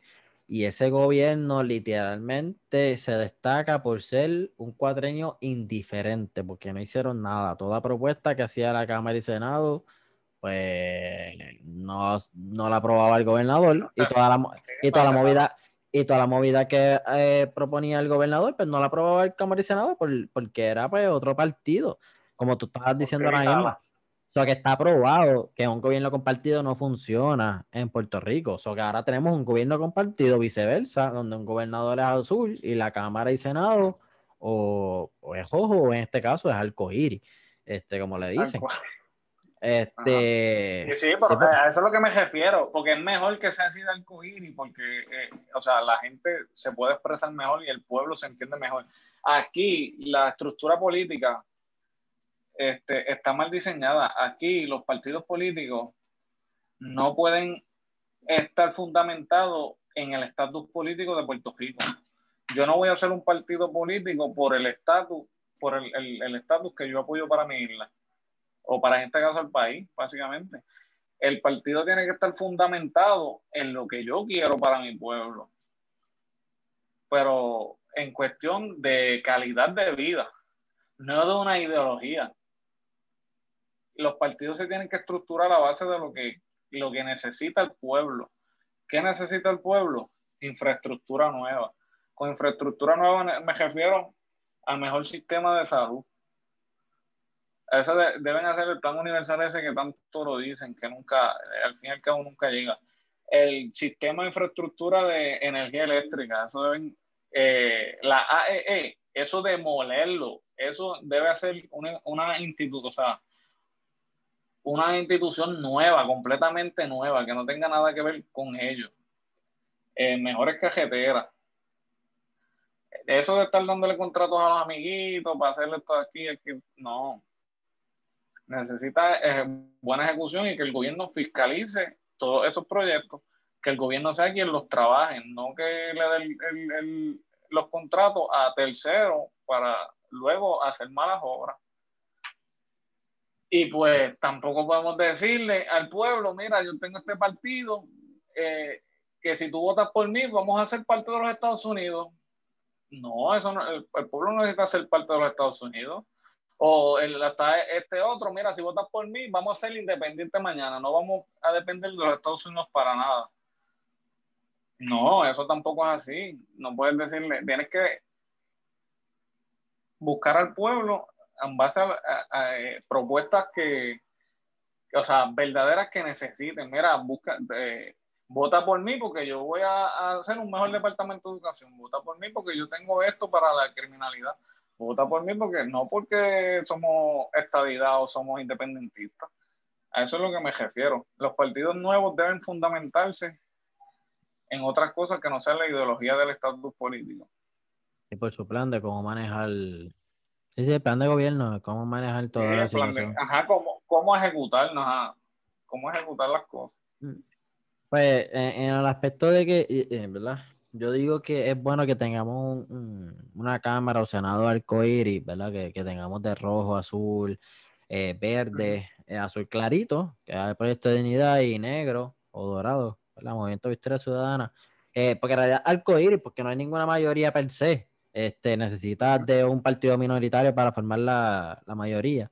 Este, es bueno en el aspecto de que brindamos, se brindó un mensaje que ya no hay partido de mayoría aquí, ¿verdad? Pues ya se, estaban echando tanto desde los 40 diciendo que los partidos mayoritarios son rojo y azul, eh, y pues que ellos veían muy distante o imposible derrotar el bipartidismo. Yo no estoy diciendo que ya lo derrotamos porque no es así, falta mucho todavía por derrotarlo.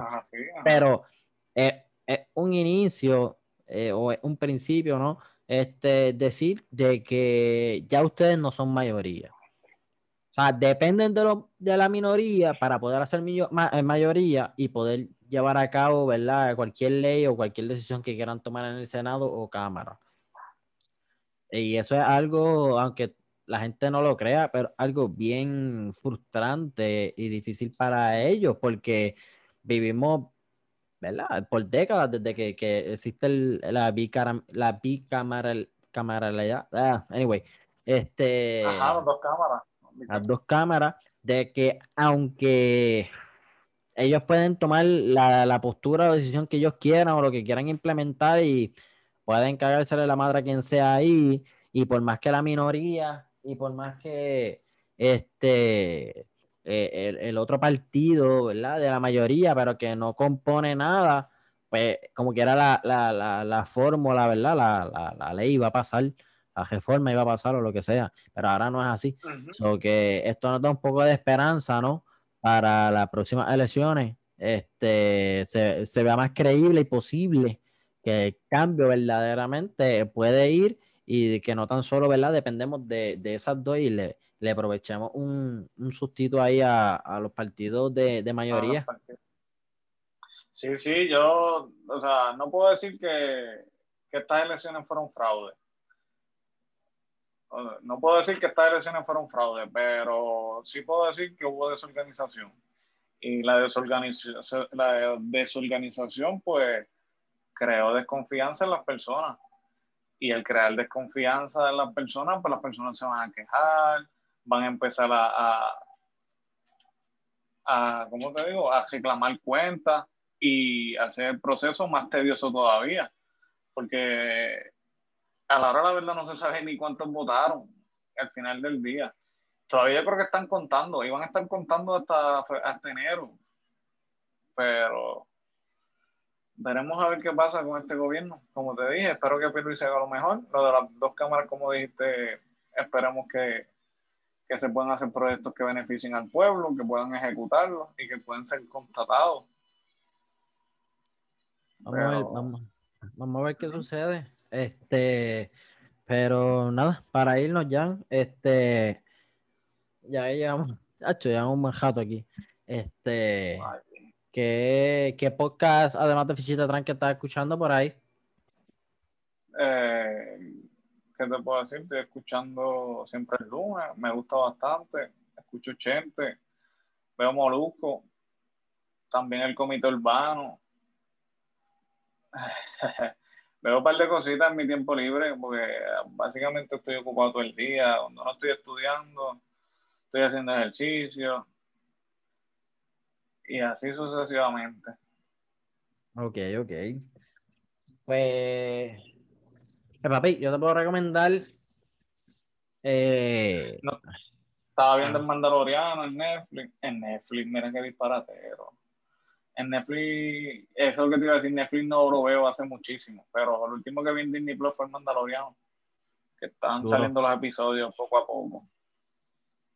Duro, duro. En verdad, yo estoy viendo más HBO Max que cualquier otra cosa. En verdad te lo recomiendo. Yo sé que es carito, pero hacho, de verdad, de verdad que tienen. Eh, bueno, para los gustos los colores, pero para mí, en verdad, HBO Max eh, tiene mejor contenido. eh, que Netflix y que Disney Plus. Este, me paso más en HBO Max. Pues es que, es que HBO Max es más mm, contenido real. Ponerlo así, es más contenido más explícito. Este, no sé, para mi gusto, pues me gusta más. Este, pero para podcast, este, estoy escuchando La Hora Machorra, te la recomiendo. Ah, también, sí, sí, sí, la, que, que con, con Alessi, que pero no lo he escuchado. Sí lo he, sí lo he escuchado que habla de él. Lo ha mencionado, pero no he, no he escuchado un podcast. Es lo que te quiero decir. Pues palabra machorra. Eh, estoy escuchando, eh, obviamente, Chente. Este, puesto para el problema. Este, durísimo. Este me gusta. Eh, PPP, es de política. Este CrimePod, CrimePod PR, durísimo, al que le guste, ¿verdad? Lo que es este. Ah, criminología. Criminología, exacto, criminología, documentales, todo también, porque en verdad habla de casos, relatos de, de, de, masacres o asesinatos o, o, o, ¿verdad? Cosas que hayan pasado en Puerto Rico, ¿verdad? Por ejemplo, el caso de Pablo Casella. Eh, sí, violencia. Exacto, todo ese tipo de casos. Este, no tan, eh, eh exacto. Y eh, por último, creo, ¿en qué quedo? Está durísimo también, de Valera Collazo Cañizares y Adriana de Jesús Salamán, creo que este, que el podcast se llama ¿En qué quedo? Que literalmente obras o cosas que dicen que Puerto Rico van a hacer y después pasan los años y tú no sabes en qué carajos quedó, pues por eso se llama ¿En qué quedo? Porque te dicen ¿en qué quedo? Durísimo. Eso está interesante. Fíjate, me gusta, me gusta. Ya tengo varias ideas ahí. No tienen tantos episodios. ¿En qué quedó? Se llama así mismo. Lo buscaré, lo buscaré. No tienen tantos episodios, tienen como tres o cuatro o cinco, como mucho. Pues está empezando, pero en verdad está bueno. Y eso es interesante, eso está interesante porque lo que te decía el gobierno, mucha planificación, mucho chichija en papel, pero cuando ejecuta no queda en nada. Eso está muy bien por lo menos a mí no me gusta, y pues si tú estás acostumbrado, ¿verdad? No tan solo tú, Jan, o que nos escuchan, a escuchar podcasts que duren bastante. Eh, no, a mí me gusta escuchar los podcasts que por lo menos duren 40 minutos. ¿Cuánto dura? ¿Y cuánto eh, eh Una hora y pico. Y en qué quedo, en qué quedo los episodios lo que duran son como 20 minutos, 20 Tú sabes que yo creo que tú puedes editar, tú puedes editar este, tú puedes editar este. ¿Para qué? Ah, no, full. Yo estoy pensando aquí si era con dos en uno. No sé todavía, depende. Pero, para a mí, a mí, yo soy amante de los podcasts y a mí me gustan los podcasts, ¿verdad? Que duren este, por lo menos 40 minutos, por lo menos. Y por lo menos, y yo considero 40 minutos que es un podcast este cortito. So que, ¿en, qué quedó? Yo escucho de una hora fácil, una hora y media. Dos. Cool yo, veo que dura una hora y cuarto, una hora y media y estoy gozando, de verdad. Pero en que quedó, los episodios pues son cortitos hasta el momento. Duran como entre 20, 25 minutos como máximo. So que pues, en ese aspecto yo como que me quedo con ganas de escuchar más, de saber más, qué sé yo. Pero como están empezando y también literalmente te llevan al detalle porque es un reportaje, no brindan opiniones ni nada al respecto que también comprendo por qué dura tan poco también. Oh, este, que estructurado, Exacto. Que no es una cosa como que, ah, ya, vamos a hablar que carajo pasó del tren urbano y podemos estar aquí dos horas hablando porque emitimos opinión, como a la misma vez podemos emitir hechos, pero ese podcast solamente pues, emite hechos, hechos solamente. Aquí yo estoy dando unas opiniones ahí bien controversiales, por eso es que te digo que edites esta pendeja.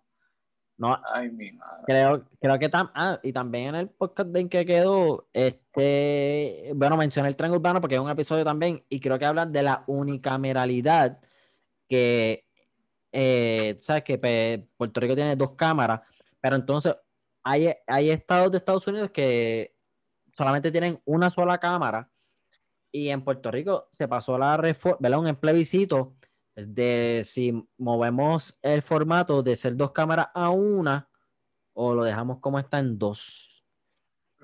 Y eso fue un plebiscito que pasó en el siglo, no, el siglo no, en el, hace, en la década de los 2000.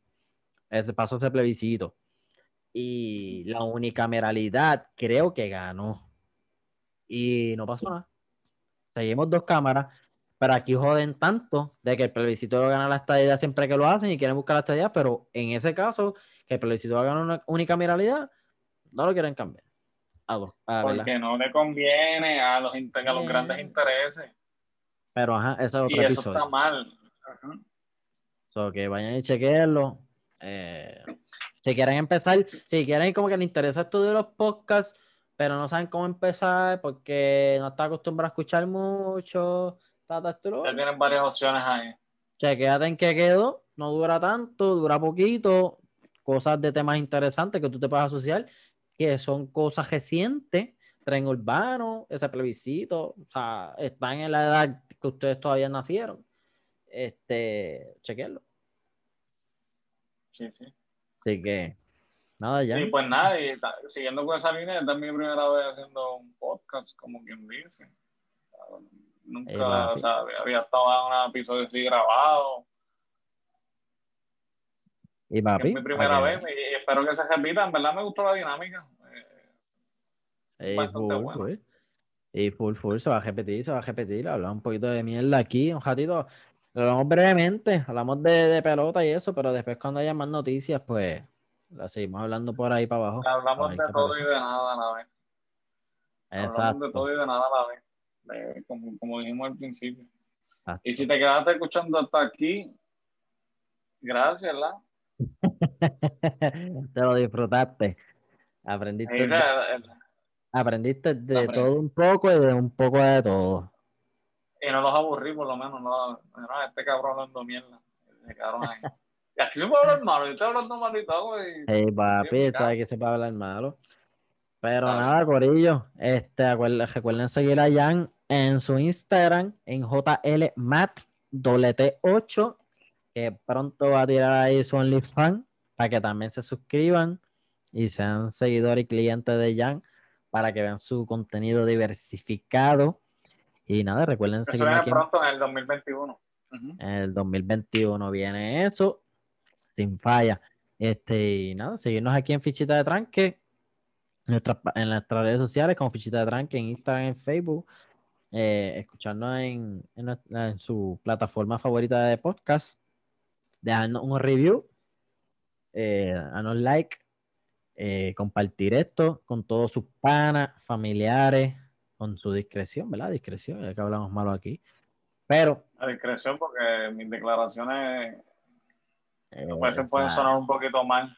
Exacto, pero mira, la realidad de todo es, y digo, esto solo lo dejamos para tus buscas, pero la realidad es que, mira, a mí me, a mí me molesta, porque pues, yo puedo tener una, una, ideología, y puede ser que tú no tengas la misma cara mía, puede ser que, que pues, yo sea el único en el mundo que mi, poquín ideología, pero, eh, ¿verdad? Las redes sociales, quien ha visto, ¿verdad? Eh, por ejemplo, en, en Netflix está de Social Dilemma, que tiene que ver con las redes sociales, y ahí te explica cómo pues, las redes sociales pues funcionan, que te dicen básicamente, dependiendo tu ideología, lo que tú le des like, a lo que tú sigas, lo que tú compartas, whatever, pues eso es lo que va a estar a tu alrededor y eso es lo que va a ser tu burbuja en tu red social. En las redes sociales, ajá. Porque mucha gente dice como que, ah, sí, en todas mis redes sociales todo el mundo piensa igual que yo, pero en realidad no todo el mundo piensa igual que tú, simplemente la gente que tú tienes a tu alrededor o la que te sugieren piensa igual que tú, porque eso es lo que tú pues, das a entender a la red social, pero nada así. So que es bueno tener o escuchar a gente que piense diferente a ti o que tenga una ideología diferente a ti, porque así estás ¿verdad? Eh, eh, te puedes socializar y, saber lo que en realidad la sociedad se trata y lo que vive alrededor de ti. Ajá. Y si tú estás de acuerdo, lo apoyas. Si no estás de acuerdo, lo, debates. Y que tengamos puntos diferentes de vista no quiere decir que vamos a ser enemigos. Correcto. Y, así mismo, o sea, con otras personas. Exacto. Ahora, bueno, eh, por lo menos hay una, hay una, sola, hay una sola persona que pues yo la considero pues, enemigo y ojalá le tumben el podcast o la mierda que tenga, porque en verdad es una mierda de pensar y yo respeto todo tipo de ideales, pero en verdad el de esta persona es una mierda y ojalá lo tumben y se desaparezca de la faz de la tierra. Que es la premisa inarticulada. La premisa inarticulada de verdad debería de parar de existir, eliminarse. Eh, eh, y también eh, el autor o la autora eliminarse eh, por sí mismo o misma y, y parar de existir, de verdad. Eso sí que, y digo, yo respeto personas que piensan diferente a mí, whatever, pero eso es un extremo bien cabrón ya, de verdad. Eso pero yo no sé, de verdad no tengo idea quién es la premisa articulada. Ah, yo vivo bajo una piedra. Digo, yo no te la recomiendo, pero vete y chequeada para que tú veas por qué yo lo digo. ¿De verdad? Sí, papi. No, pero, ¿en dónde? ¿En dónde eso? Así, así mismo, buscad en cualquier red social la premisa inarticulada y lo vas a encontrar. Vas a encontrar. Ah, después podemos hacer un podcast de por qué criticando esa, esa plataforma, ese podcast o lo que sea que eso sea. Este... La premisa inarticulada. Ajá. Este, de verdad que eso es un, un caso especial, de verdad. Eso es un caso especial. Este, Pero esto tiene que ver con qué? Eh, con temas controversiales, ya sean ¿verdad? sociales, eh, de justicia, eh, políticos, ese tipo de casos. Este, pues ella emite su opinión. Ella o él emite su opinión, ¿verdad? Porque no quiero decir quién es la persona. Este, pero sí, se volvió viral, se volvió viral un videito para, para el momento en donde estaba rampante aquí la violencia de género contra la mujer que querían esta, que pedían un, estado de emergencia. Pues se volvió viral un, un videito de, de, de, ese, de esa plataforma, de, de, esa página, este, ya que decía que ese estado de emergencia era una, eh, ¿cómo te digo? Una falacia, algo así, lo criticaba. Eh, una falacia. Fíjate, yo he escuchado mucha, he escuchado un par de cositas de referente a eso, que el, estado de emergencia, que lo quieren los movimientos estos para coger más dinero a través de, los fondos que va a poner disponible el gobierno y afectar los intereses, pero no sé si va por esa misma línea lo que él decía. Pero... Eh, no sé, pero yo lo leí, bueno, yo lo escuché y fue hace par, pero tendría que volverlo a escuchar. Pero... Sí, cae mal, cae mal.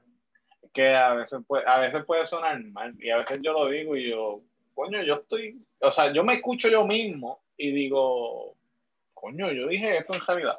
Pero a la hora verdad, si analizamos cada una de las palabras que yo dije y básicamente en el podcast esto entero, o donde fuera, tienes razón, las palabras tienen su base y tienen su fundamento que no son tampoco lo que eran, aunque suenen mal y, yo te, voy, a, dar un la, ¿verdad? Y con esto nos vamos ya. Este, porque este, este el, hijo mío aquí, el pejo mío me está jodiendo ya, parece que quiero comer. Te voy a dar un la de lo que mencionó y de lo que se trata. Básicamente, si la, ¿verdad? las personas que, son impedidas y, tienen que estar en, silla de rueda, ¿verdad? Lamentablemente, y ellos forman un movimiento diciendo, ah, eh, queremos que nos hagan jampas en la acera porque pues, se nos hace difícil y nos podemos trepar la acera. Y pues viene esta persona, ¿verdad? Un ejemplo, no, no es que pasó, pero para que puedan ver y asociarse, hipotético. viene esta persona que es dueña de esta página, ¿verdad? La, premisa inarticulada, no es que lo, esa persona lo hizo. Eh, pero en acá un ejemplo hipotético dice, ah, pero ¿por qué ellos están pidiendo una jampa?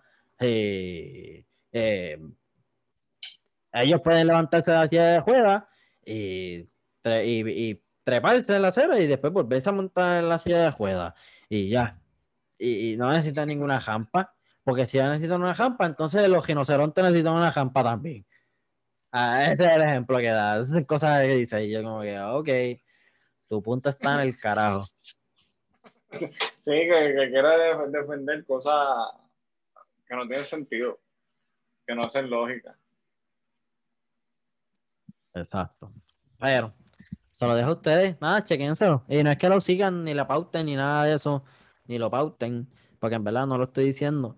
Pero si, ustedes, si ustedes quieren sentirse que en realidad viven una burbuja de cristal en las redes sociales y de que la gente que lo rodea en sus redes sociales, que las personas que obviamente tienen su misma ideología, pues chequense esa página para que tú vean la, ¿verdad? no la mierda de persona, Es una mierda de página, no la mierda de persona, pero una mierda de página. Este, pero las distintas ideologías y personas que existen en esta sociedad. Y pues esas mentalidades que tú escucha y tú dices, no es posible que haya personas en este mundo que piensen eso. Literalmente, eso es lo primero que tú dices en tu mente. ¿Cómo puede ser que existan este tipo de personas que en realidad piensen y vivan esta ideología? Ah, tú dices, no es posible. y ahí es cuando tú dices, oh, shit. O sea, mi red social es una burbuja de cristal. ya quédenselo. Y, y es un ejemplo, porque hay muchas, hay muchas también, hay muchas por ahí. Este, pero nada, este, seguimos hablando de esto después ya, porque hemos los chicles bien cabrón. hemos atrasado como por media hora ya en la despedida de esto. Este, hablamos de esto en un, tiempito, en una semanita o no se pueda. Tienen navidades por ahí, esperamos que tengamos más tiempo libre. Este, pues nada, Gorillo, recuerden seguir allá, lo escucharán pronto por aquí. Este, ¿verdad? Dios quiera, con Sammy también, para hablar los tres mierdas. Este. Próxima, y nada. me invitan. Full, full, full. Este, y pues nada, Corillo. Eh, recuerden seguir en nuestras redes sociales. Gracias por su apoyo. Gracias por escucharnos hasta este momento del podcast. Este, será hasta la próxima. Capicú.